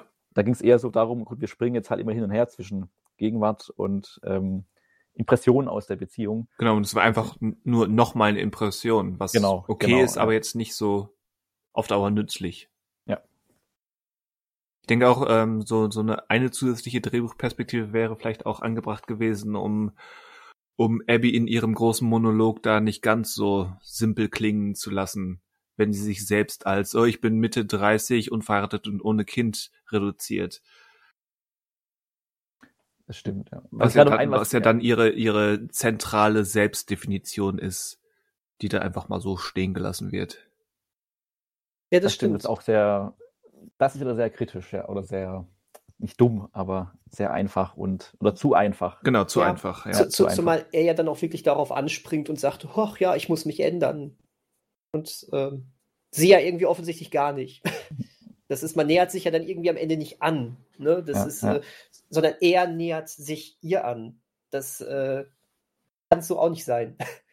Das stimmt. Was ich noch kurz einwerfen wollte, ähm, also er hat das Drehbuch alleine geschrieben, Jeremy Gardner, aber die Regie hat er zusammen mit äh, Christian Stella geführt. Also die Regie hat er nicht ganz alleine gehabt, inne. Das nur so als Punkt. Also ändert jetzt nichts äh, dem Urteil über den Film, aber nur das auch als Hinweis. Also Ja. die Regie hat er sich geteilt, aber das Drehbuch hat er selber geschrieben und die Hauptrolle hat er auch alleine gespielt. Ja. Die Hauptrolle hat er alleine gespielt, ja. War das nicht Andy Serkis teilweise? Ja, das war die Frau. Ach so. Das Monster war Andy Serkis, ja. Ah, Aber selbst der, der wäre zu teuer gewesen für einen Tag. Vermutlich. Überzogen, ja. Catering für Andy Serkis ist teurer als dieser Film. Übrigens, ganz witzig, ich habe danach äh, geschaut, wie kam der Film denn so bei der, bei der Kritik an und sowas. Mhm. Ne? Und äh, auf, auf einer Kritikerseite stand da, stand da, und da müsst ihr mir jetzt einmal helfen, ähm, als Überschrift, diesen Twist wird kaum einer kommen sehen. Mhm. Mhm. Äh, Da, das habe ich nicht verstanden. äh, Er wird auch gesagt dann im Text, äh, was der Autor und die Autorin des Textes damit meint. ich habe daraufhin das gelesen. Also es, es kann nur sein, dass Spoiler am Ende das Monster doch nochmal auftaucht. Also was anderes funktioniert nicht. Also Und was ist da der Twist? ich habe keine Ahnung. Man rechnet doch die ganze Zeit damit. Mann behauptet, da ist ein Monster im Wald. Der Twist, am Ende kommt das Monster ins Haus. Hey! Also ich weiß nicht. Das ist wie, äh, wie, wie was hier äh, äh, äh, bla bla bla. Aber damit wie- wiegt er sein Publikum nur in Sicherheit, um es schließlich mit einer Wendung zu verstören, die sich gewaschen hat. Dieser Schockeffekt, den wirklich kaum jemand kommen sehen wirkt, wirkt zwar zunächst aufgesetzt, offenbart sich aber bei näherer Betrachtung nur als allzu logischer, metaphorisch aufgeladener Schlusspunkt dieser, Schlusspunkt dieser Parabel um den im Spätkapitalismus verloren gegangenen männlichen Jagdinstinkt. Mhm. Ah ja. Also ich mein, habe kein, mein, mein, meint die Person jetzt, dass, dass das Auftreten am Ende so ein, so ein, so eine Art Jumpscare ist? Also das ist von mir aus überraschend. ja wahrscheinlich. aber alles was- an- alles aber, andere? aber das ist dann aber auch kein Twist, Nö. so wie es in der Überschrift hier steht. Also da dachte ich nur irgendwie, äh, keine Ahnung. Ja, ist halt Clickbait. Stimmt. Ja, aber selbst, Auch selbst wenn das Zitat aus deinem, aus dem Text, was du gerade vorgelesen hast, nicht so klingt, wie klassische Clickbait-Texte eigentlich formuliert sind. Ja, und im Fazit steht auch nochmal, wer sich auf das mutige Genre-Experiment mit einem Hauch Gesellschaftskritik einlässt, wird am Film und vor allem am Twist sicherlich seine Freude haben. Hm. Also irgendwie, äh, äh, äh, wenn ich das vorher gelesen hätte, wäre ich aber maßlos enttäuscht gewesen. Weil mir wird hier ein Twist versprochen, den dieser Film gar nicht hat. In der Tat, Ah, ja. Aber ähm, davon ab, wie wäre, wie, wie habt ihr denn die Metaphorik des Monsters verstanden? Steht für ein U-Boot. Ah, ah, ah okay. Dank, danke. Steht für ein U-Boot. Naja, da kannst du ja, also das, also ich weiß gar nicht, ob man da jetzt so pauschal sagen kann, ob das jetzt wieder ganz simpel gesagt die Mon das Monster ist, das in ihm irgendwie herrscht oder das Monster, was, also das kann man aus seiner Sicht sagen, das Monster ist die, die Stadt, zu der er nicht will, das zu ihm eindringt oder das Leben, das zu ihm eindringt oder äh, Dingen, denen er sich nicht stellen will, weil er bleibt ja im, oder will ja eigentlich im Dorf bleiben, um halt auch immer das, das Gleiche oder dasselbe zu haben und will also das ist ja der Vorwurf auch wieder, der von ihr kommt, äh, dass sie ja auch was Neues dann immer sucht oder Abwechslung möchte, die ja er nicht braucht. Ähm, und am Ende, du hast ja schon gesagt, er versucht sich am Ende ja ihr anzupassen oder ihr entgegenzukommen. Und äh, da kommt aber auch das Monster wieder. Vielleicht ist es auch sein Gewissen. Oder das Monster, das ihm irgendwie wachrütteln möchte. Ja, es, es kommt wieder, aber dann wird es halt überwältigt. Dann ist der Film zu Ende. So kann man es auch sagen. Das ist wieder die Frage, was, was heißt überwältigen? Also was Er, hat- er hat seinen inneren Schweinehund überwunden, so in dem Sinne. Abgeschlachtet. So, ja, nennen wir das Kind beim Namen, aber Das würde ihr dann deutlich machen, dass er das falsche Leben lebt bisher. ja. Das ist ja eine ganz klare Positionierung dann, dass das Leben, was er hat, kein gutes Leben sein Nein, kann. nein, nein. Es ist, äh, das würde ich nicht sagen. Ich würde sagen, dass er bereit ist, ihr entgegenzukommen, weil sie wichtiger ist als als ähm, seine seine Beziehung zu seiner Heimatstadt. Er hat sich dazu entschlossen, dass er, dass er die, die Bereitschaft hat, ihr entgegenzukommen, weil er eben ähm, nicht mehr sein eigenes Wohlempfinden über die Beziehung stellt oder seine eigenen Vorlieben, wo er wohnt und wie er wohnt. Das heißt nicht, dass es richtig ist oder was auch immer. Also Aber warum- ist jetzt meine ist jetzt meine Interpretation. Also würde ich, also kann ich nach, oder würde ich auch dem zustimmen.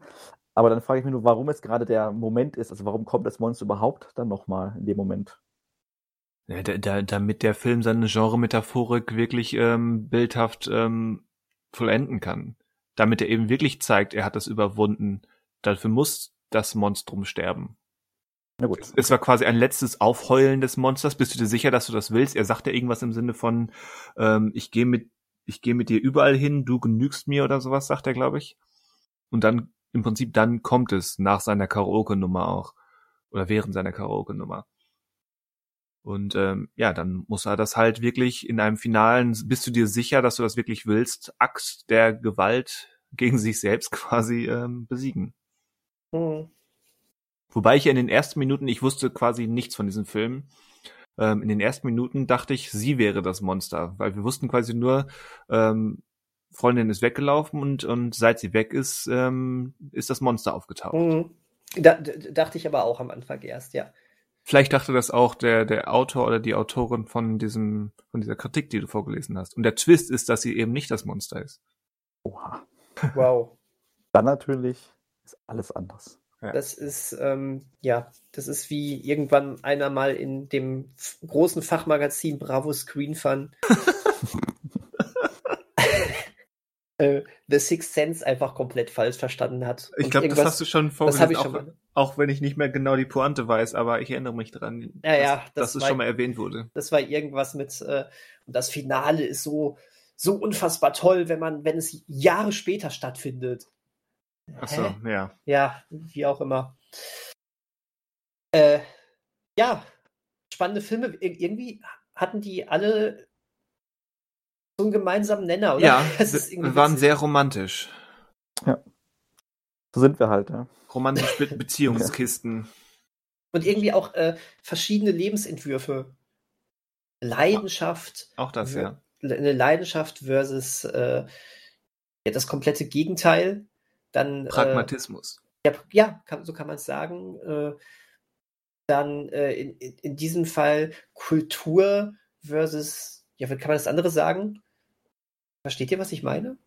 Ja, aber. Das kulturelle Leben gegen Jagdleben ist es schwer, schwer oder Großstadt Nee, aber Jagdleben, das finde ich ja auch ein bisschen schwierig, weil, weil diese Jagd könnte, schwammig, könnte man schwammig. auch, auch auf ihr Lebensstil übertragen, weil sie eben Ja. nach Kultur und nach, nach äußeren Reizen und die Welt entdecken jagt. Also, das ist ja auch eine Art von Jagd. Könnte man zumindest so drehen. Aber es sind auf jeden Fall gewesen, so Spannungsfelder. Das fand ich jetzt irgendwie auch ganz spannend. Gut, Das war's. das war's. Was? Aber es wäre keine richtige Schulstunde, wenn es nicht noch Hausaufgaben gäbe. Achso, Ja, ich, genau. ich, woll- ich, mir lag gerade sowas auf der Zunge von wegen, das war's, die letzten Hausaufgaben aller Zeiten. Ach so. Aber off offenbar Und- doch nicht. Und die letzte Podcast-Folge. Auf Wiedersehen. Aller- aller wir Zeiten. hören auf. Ja, wir hören auf. Die letzten Hausaufgaben für dieses Jahr kommen jetzt. Ach so, Wobei ja, wir das ja erst im neuen Jahr besprechen werden. Richtig. Ja. Das heißt, es war tatsächlich das letzte Mal für dieses Jahr. Ja. Oh. Richtig, die neuen Hausaufgaben sind für zwei- 2022. Ach du Kacke. Ich schmier ab. Oder wie Ich ich, wie ich, wie ich gestern im, im Chat gesch schrieb, auch wenn das zu einem ganz anderen Thema war, I break together. I break Äh, it. ja, me too. das war also für Last Duel. Nein, nein. Also- Es, es war zu den No Angels, Achso. die unerklärlicherweise im Radio liefen. Naja, Musik ist Musik. Musik ist Kultur. Musik. Ja. Und ich sagte am Ende nur erklärend, ähm, die No Angels sind, wenn aus Nostalgie cringe wird. Ja, Gut, das dazu. was geben wir uns denn auf fürs nächste Mal? Aufgaben. Nur Weihnachtsfilme? Nein, Quatsch. Ich sag, Du, du, du, ja, aber tatsächlich, beinahe ist ein bisschen weihnachtlich. Oh, Auch wenn es zu spät ich ist. ja auch noch jetzt gucken. Meiner nicht, aber Ich fange einfach mal an. Vielleicht hat Manuel oder Daniel den eh schon gesehen. Aber vielleicht auch nicht. aber vielleicht auch nicht. Jetzt geht's los. Hat nichts mit Fußball zu tun. Es, Oh. ist, es ist ein japanischer Animationsfilm. Aber es ist nicht Ghibli. Sowas kenne ich nicht. Sowas kennst du nicht. Ja, dann musst, wirst du es jetzt kennenlernen. Sehr schön. Ein Film des großen und großartigen, leider zu früh verstorbenen Satoshi Kon, nämlich Tokyo Godfathers. Okay. Den, Von dem will ich immer was schauen. den findet man auf Netflix. Ja. Tokyo Godfathers. Und der spielt an Weihnachten oder der Weihnachtszeit. Ja, Okay. Aber hat Drehbuch Shane Weihnachten, Black. also ist Weihnachten Nein. nur äh, quasi das zeitliche Setting oder hat es auch irgendwie guck einen inhaltlich- Film und dann sprechen wir drüber. Wie findest du ihn so den Film? Ich finde ihn großartig. Ich meine, es ist nicht der beste Satoshi Kon. Ich glaube, ich habe seine Filme alle gesehen. Mir fehlt nur noch seine, seine Paranoia Agent Serie. Aber der ist großartig. Ich glaube, ich finde Millennium Actress und Perfect Blue beide besser. Ich würde sogar das vielleicht streichen, die finde ich beide besser. Aber ähm, Tokyo Godfathers ist großartig genug. In der Inhaltsbeschreibung steht schon direkt Weihnachten. Ja. Guck mal. Weihnachten. Weihnachten. Nur Weihnachten. Mehr Das steht, steht, da nicht. genau, mehr steht da auch nicht. Weihnachten. Ja gut, ähm, Was da geht freue ich Weihnachten? mich drauf. Äh, ich, ähm, Moment mal, was ist denn? Ach so, ähnliche Titel. Bin ich gerade bei Netflix und sehe dann den Film und drunter stehen so ähnliche Titel, dann- aber die, die heißen 2017, 2015, 19. Da, also wenn ich Titel angegeben, sondern die Erscheinungsjahre. Deswegen dachte ich gerade, das sind irgendwie einzelne Episoden. Da ist irgendwie ein Fehler auf der Netflix-Seite gerade. Ma- Manuel äh, ist gerade in, in der Netflix-Welt verschollen. Ja. Passiert. Pass auf, apropos Netflix. Da ist ähm, vor ein paar Monaten ein Film veröffentlicht worden. Puh, er sagt Film. Mit, okay. mit, genau, mit Jake Gyllenhaal. Ähm, Vor ein paar The Monaten. Guilty. Der ist doch erst vor einem, ist ja nicht, ist ja so alt schon. Und du möchtest das Original mit uns schauen. Du hast mich durchschaut. Äh, denn ähm, das Netflix-Ding brauchen wir gar nicht. Auf Amazon Prime ist das dänische Original von dem aus 2018, The Guilty. Und den möchte ich gerne mit euch schauen. Genau. Okay. Ist der da, ist der da auch im O-Ton? muss man, muss man dabei wieder darauf achten, dass man ja, zwei verschiedene Sachen hat. Ich habe nur geguckt, ob er überhaupt zur Verfügung steht. Tut mir leid. Fucking, fucking Prime mit ihrer verwirrenden Doppel. Ja, ja, finde find ich auch nicht so schön. Das stimmt. Deswegen sollte er nur in der deutschen Synchro verfügbar sein, dann äh, dürft ihr mir das gerne dann anhaften. Aber also was passiert? Also was können wir dann mit, mit dir machen? Ihr könnt mich ähm, beschimpfen. Teeren und Federn. Teeren, genau. Akustisch, Teeren und Federn, das ist äh, in Ordnung. Ah, du hast Glück, er ist in OV und auf Deutsch. Ach, sehr schön. Genau, den habe ich damals nämlich tatsächlich. Bei OV heißt ja manchmal, dann gibt es vielleicht keine Untertitel. Keine Man, tatsächlich, manchmal gibt es das, ja. Dann haben die, insbesondere bei nicht-englischen ähm, Fremdsprachen, haben sie den O-Ton dabei, aber keine Untertitel. Boah, wenn es jetzt nur darum geht, dann machen wir das folgendermaßen. Also Deep Blue Sea gab es nämlich auch OV, aber halt ohne deutsche Untertitel. Was nicht so schlimm war, weil es ja Englisch war. Aber deswegen stutze ich gerade bei OV nur. Genau. Pass mal auf. Wenn, wenn der wirklich nur ohne Untertitel drin ist, sagt ihr mir Bescheid. Wir haben ja jetzt ein paar Wochen Zeit. Dann schicke ich er hat euch. Untertitel, er hat dann, Untertitel. Ich okay, dann hätte ich euch nämlich, dann hätten wir ein Wanderpaket gemacht. ich habe den Film nämlich auf Blu-ray, dann hättet ihr die Blu-ray bekommen. Da ist er nämlich mit Sicherheit oh, wow. in, äh, mit Untertiteln drauf. Wir kriegen, da, da, finden wir doch Lösungen. Aber nee, umso besser, wenn er, wenn er so zu haben ist. Ich hatte den 2018 in einer Sneak Preview im Kino gesehen, wusste gar nicht, was, auf was, was da auf mich zukommt. Ihr seid da jetzt natürlich weiter, ihr kennt die Prämisse, aber ich, der, hat, der Film hat mir wirklich sehr, sehr gut gefallen. Und wie ich gehört habe, ähm, soll das Remake jetzt nicht wirklich besser gewesen sein. Kann man sich halt zum Vergleich dann anschauen, wenn man die Zeit und Lust hat wenn man total begeistert ist von dem Original, kann man mit Sicherheit auch noch mal reinschauen, ja. Aber gerade bei dem Film macht jetzt so ein Remake eigentlich auch keinen Sinn. Aber so what? Jack Gyllenhaal geht natürlich immer, aber. Ja, ist wahrscheinlich nur, nur, nur ein Color Swap, also einfach ausgetauscht, ansonsten. Also ich, ich, ich habe vermutlich hab, die gleiche Geschichte. Ja, eins zu eins. Ich habe lediglich gehört, ähm, ergänzt um eine Rahmenhandlung, die total ähm, obsolet ist. Ja, toll. Also von daher ähm, verschlimmbessert. Ich hätte nur gelesen, aber ich habe schon mir erzählt, dass er, äh, dass Antoine Foucault, der Regisseur von dem Remake, ja. während des Drehs ähm, positiv getestet wurde und dann quasi aus der Quarantäne heraus Regie geführt hat. Teilweise. Ja, habe ich auch gehört. Das habe ich auch gehört. Hm. Aber das kann natürlich unser Jack G kann das natürlich auch runterspielen. So ist das. Und trotz alledem, wir werden ihn nicht sehen im dänischen Original. Wer also weiß, ja, ich, ich freue mich, den Film auch noch zu sehen. Nee, ist ja Prime. Ist ja gar nicht Netflix, ist ja Prime. Das ist Prime, genau. Ja, stimmt. Okay. Manuel. Ich gehe nochmal zurück äh, zu Animationsfilmen, äh, aber dann nicht haben wir nach wieder ein Sandwich. Japan, sondern äh, nach Lettland. Und zwar ja. auch bei Prime Video gibt es zurzeit den Film Away. Ähm, Away. Away sagt natürlich nichts, deswegen heißt er im Deutschen Away, vom Finden des Glücks. Das, Und, äh, Au, aua. Aua. Und das ist ein lettischer Animationsfilm aus dem Jahr 2009, der ähm, sehr interessant aussieht, weil er wurde auch nur von einer Person gemacht, namens, ja gut, ich weiß es nicht, die Letten, Gins Zilbalodis. Ich denke mal, dass man da nicht ein Gin draus macht, sondern ein Gins, weil es ein Lette ist. Der hat diesen Film alleine geschrieben und auch ähm, quasi ja auch inszeniert und gemacht, was natürlich bei einem Animationsfilm noch ein bisschen mehr Arbeit ist, als nur eine Kamera hinzustellen. Und der Film hat einen sehr interessanten Stil, der wird oftmals auch verglichen mit ähm, Videospielen, mit verschiedenen, also mit unterschiedlichsten Videospielen. Und ähm, ja, ist aber komplett ohne Dialog. Also er geht auch nicht so lange, geht 75 Minuten. Ähm, also fast so ein Stummfilm. Ich weiß nicht, kennt ihr den Film Die rote Schildkröte? Ja. Der ist ja auch relativ ohne Dialog. Und hier ist es ähnlich, weil die Prämisse ist, äh, dass die Hauptfigur auf einer Insel landet und ähm, dort sich dann fortbewegt und ja, ist so ein bisschen wie das Spiel Journey vielleicht auch, wo man ja auch so alleine herumstreift, relativ lange. Weiß nicht, ob ihr das, äh, das Spiel kennt. Mhm. Ich habe es nie gespielt, aber ich ähm, kenne kenn so ein bisschen. Ja. Ähm, genau. also, ja. also ja, ein Film, der quasi von seinen Bildern lebt, die sehr ähm, interessant sind oder auch seiner Geschichte, aber es wird halt nur über Bilder und Musik quasi alles erzählt. Und mhm. ähm, genau, wenn ihr die noch nicht gesehen habt, dann wäre das meine ähm, Hausaufgabe, die gar nicht so lange ist wie gesagt, 75 Minuten. Es gibt auch wieder, ich habe gerade mal geschaut, den Film zweimal bei äh, Prime Video. Oh.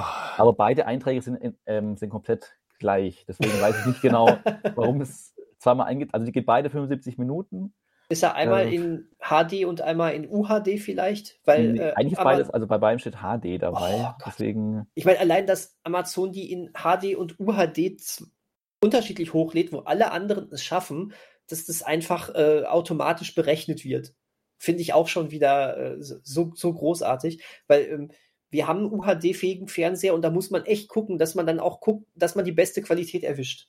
Das ist so doof. Such mal, ob, äh, okay, hier ist der Film. Ja, guck mal mal, ob wir den auch noch mal in UHD drin haben. Das ist so, oh. Aber ja, gut. Wenn man runterscrollt, bei Darsteller und Mitarbeiter steht bei dem Regisseur äh, dreimal der gleiche Film. Bei Prime. okay. Zweimal Wunderbar. Prime und einmal zum Kaufen und Leihen. Stimmt, ja. Gut, einmal hat er halt eine Freigabe ab 6 noch dabei und einmal steht 7 Plus. Ja, stimmt. Ja. Da, Also ich guck, die 7 Plus Fassung an. Ja, ich Da guck ist mir nur die irgendwas 7 drin. ja, genau. Ja, ich will nicht so ein Kinderkram. Ich brauche die 7 Plus Fassung. Die Kaufversion ist ab 0, aber wiederum.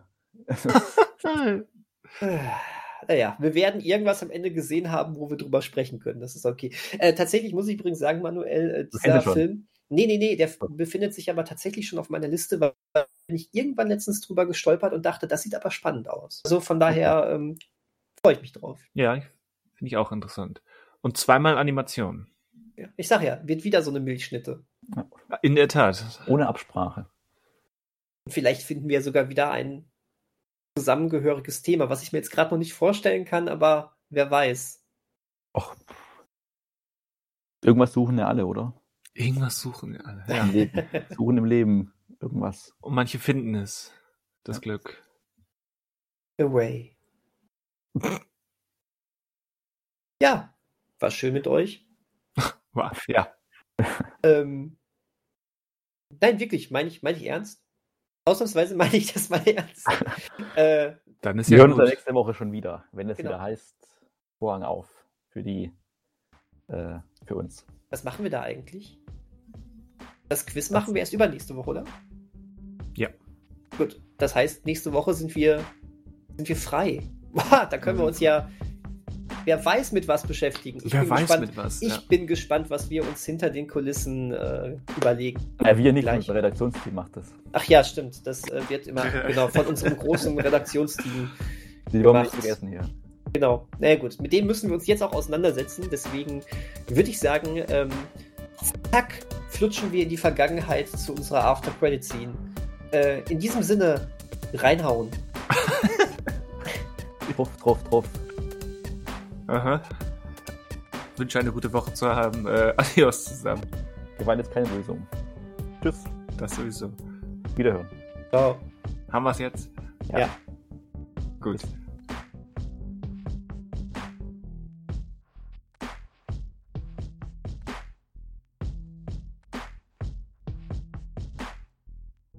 Du hast eine Spur, dann musst du sie verfolgen. Hm. Nee, also die Spur, die ich hatte, ist nicht richtig. Ist nicht richtig. Den Gedanken, den ich hatte. Hm. Dann äh, bin ich gespannt darauf. Ob er vielleicht fällt. Der Name. Nochmal. Gut, dass Dann- du den Namen gesagt hast, damit wir auch wissen, dass nichts anderes fällt. Fra Frage ich jetzt danach, welche Spur das war oder später? Du kannst jetzt danach fragen. Aber also, ich, Was war Ich das? vielleicht, antworten. vielleicht, aber vielleicht sage ich es ja während des Podcasts auch, welche Spur es war. Dann Ja, hast nee, du es ich- ja schon gesagt. Ich dachte, es geht um die erste Verfilmung von äh, The Deep Blue Sea. Ähm, Das, das habe ich mir fast gedacht. genau, dass er die inszeniert hat, aber die ist nicht von ihm, habe ich gerade nochmal nachgeschaut. Nein, aber es ist zumindest die richtige Ecke, wo du suchst. Ah, okay. Okay. Ja gut, der Deep Blue Sea ist ja jetzt kein David Lean-Film. Ne? Ist ja mehr so. Also, wer das sonst hätte machen können, außer Terence Davis, wäre ja wahrscheinlich Michael Bay gewesen, ne? Der Ja. die, Bilder, die richtigen Bildermomente dafür gefunden. Ja. Das nötige Feingefühl. Ne? Michael Bay hat definitiv das nötige Feingefühl. Man, man stelle sich ähm, Mark Wahlberg in der Tom Hiddleston Rolle vor. Ähm, und, und, und The Rock mit Perücke als ähm, alter Anwalt, als äh, alter Richter, ne? Ja. Das finde ich, ja, ja, definitiv. Wer aber, Moment, noch schlimmer wäre aber hundertprozentig die äh, Figur, die Rachel Weisz spielen, gespielt hat. Ja, die ja Hester. logisch. Oh, wo, oh, je. Ich habe aber gestern auch mal den diesen Ambulance, Ambulance-Trailer im Kino gesehen. Hm? Irgendwie, ich weiß nicht, ähm, ich kenne jetzt schon den ganzen Film inhaltlich, aber Sowieso. Ich, ich so üb, also ich fand, so manche Aufnahmen sehen jetzt nicht so schlecht aus. Also im Grunde am Ende wird es ja wirklich nur ein Actionfilm werden, wie immer. Ja, klar. Und ich, ich glaube so, also ich bin immer so, äh, also sparsam mit dem Begriff unterhaltsam. Aber Ja. ähm, also rein als Unterhaltung runterzubrechen, aber ich glaube, unterhaltsam wird er schon werden. Und Jack Gyllenhaal und ähm, wie heißt der andere Schauspieler nochmal? Ähm, die sind jetzt, glaube ich, auch nicht so die schlechtesten Schauspieler, die sowas dann auch einfach. Klar, die spielen es runter, aber trotzdem. Also Jack Ja. Gyllenhaal ist schon eine krasse Besetzung für einen Michael Bay-Film. Wobei, äh, Wobei Ich das glaube- vor, vor, sei, vor seinem, bevor er von den Swifties vernichtet wurde. bitte was? Klär uns auf. Ich hatte doch vor ein paar Wochen erzählt, Taylor Swift hat einen Kurzfilm gedreht, Ah, den ich gucken wollte. Im Prinzip dieser Kurzfilm ist ein, ist ein erweitertes Musikvideo zu ihrem, ähm, zu ihrer neuen Version, weil sie hat sich ja mit ihrem ehemaligen Produzenten ihrer ersten vier, fünf Alben gestritten Ja. und hat jetzt neue eigene Versionen ähm, ihrer frühen Alben herausgebracht. Und dies ist jetzt quasi ein Kurzfilm, Schrägstrich Vi- Musikvideo zu All Too Well.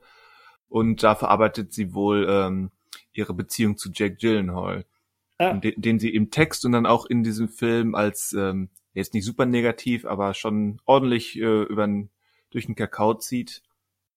Und wie das halt im Social Media ähm, Business so ist, ähm, sind die Swifties, die Taylor Swift Fans, haben natürlich sofort erkannt, wer das ist und wer das sein soll. Und ähm, ja, Jake Gyllenhaal war dann so für 48 Stunden Social Media technisch tot. Oh, oh okay. Naja, gut. Passiert. Passiert, passiert. Passiert, passiert. Aber äh, nochmal noch zu Ambulance. Ich meine, ich, ich mag Michael Bay ja auch, wenn du weißt, wie du äh, die Filme von ihm zu nehmen hast, natürlich. Aber ich, ich mag ganz vieles, was er gemacht hat. Und ähm, ich mag auch diesen ähm, komplett ausufernden Stil von ihm, äh, von, über den es ja auch einen ganz fantastischen Video-Essay gibt, ne? Ähm, von Every, Every Frame a Painting über Bay, wie heißt es? Bayham, ne? Ja.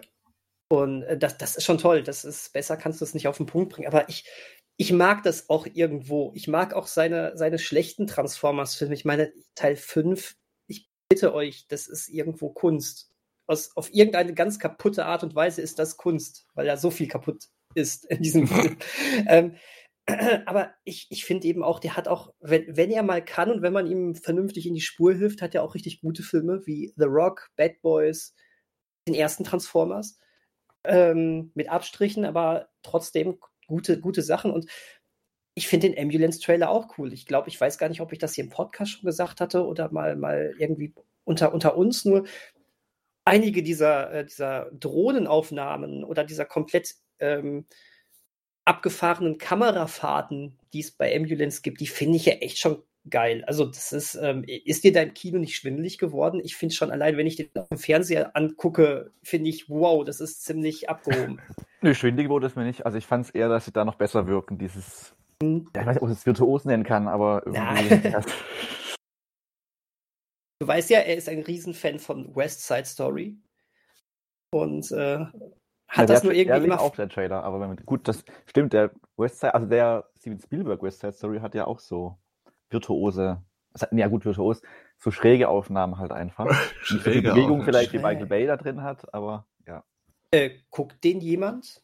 Weil ich muss echt sagen, mal, äh, nach den Besprechungen ähm, ist mein Interesse von minus 10 auf doch, ich würde mir den doch schon einmal angucken, gestiegen. Minus 10 war das? Ja, ich, hab, ich, ich hatte null Interesse an diesem Film, wirklich. Also dafür, dass ich eigentlich ein riesengroßer Spielberg-Fan bin, das war schon erschreckend, wie wenig Interesse ich an diesem Film hatte. Ja. Aber äh, das klang jetzt aber irgendwie doch ganz gut. Vor allen Dingen, dass sich wohl der Schwerpunkt verlegt hat von äh, Liebesgeschichte mit sozialkritischen Elementen zu, ähm, dass, dass die sozialkritischen Elemente eher im Vordergrund stehen. Also das finde ich dann ja doch irgendwo sehr spannend. Also ich hatte den schon immer auf dem Schirm und hatte ihn auch vor, oder habe ihn auch vor anzuschauen.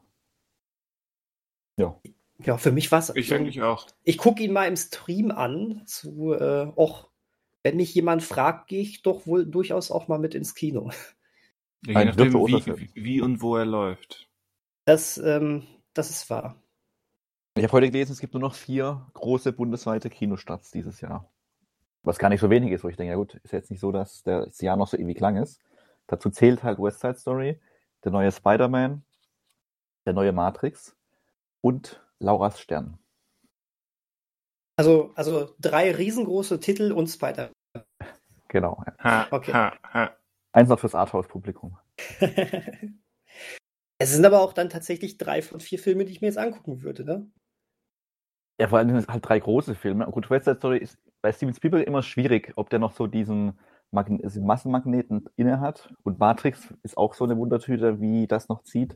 Ja, aber es sind Aber- interessante Sachen alles halt, ne? Da würde man ja nichts dagegen starten unbedingt. Also nichts anderes Größeres wahrscheinlich. Vielleicht- Habt ihr das gehört mit äh, Spy Spider-Man?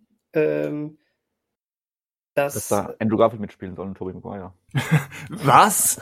Das, das ändert, ändert natürlich alles. Das jetzt ändert jetzt bin alles. ich auch neugierig. nee, nee, dass, ähm, dass wohl äh, te- teilweise Karten äh, für 25.000 Dollar oder sowas verkauft werden. Was? ähm, von irgendwelchen Leuten, die jetzt Vorverkaufskarten wohl schon aufgekauft haben und äh, das jetzt an Leute, die unbedingt diesen Film frühestmöglich sehen wollen, direkt schon weiterverkaufen. Ach, keine Ich- Ahnung. Ist derartiger Kino Schwarzmarkthandel nicht strafbar?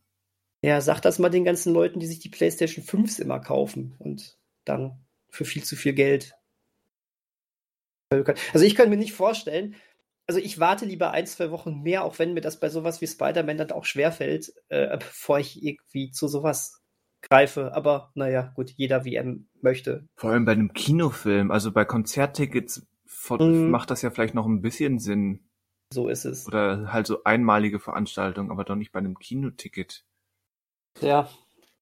Naja, gut. Ähm, wir, wir enden mit Sprachlosigkeit, ob dieser ähm, erschreckenden Nachricht.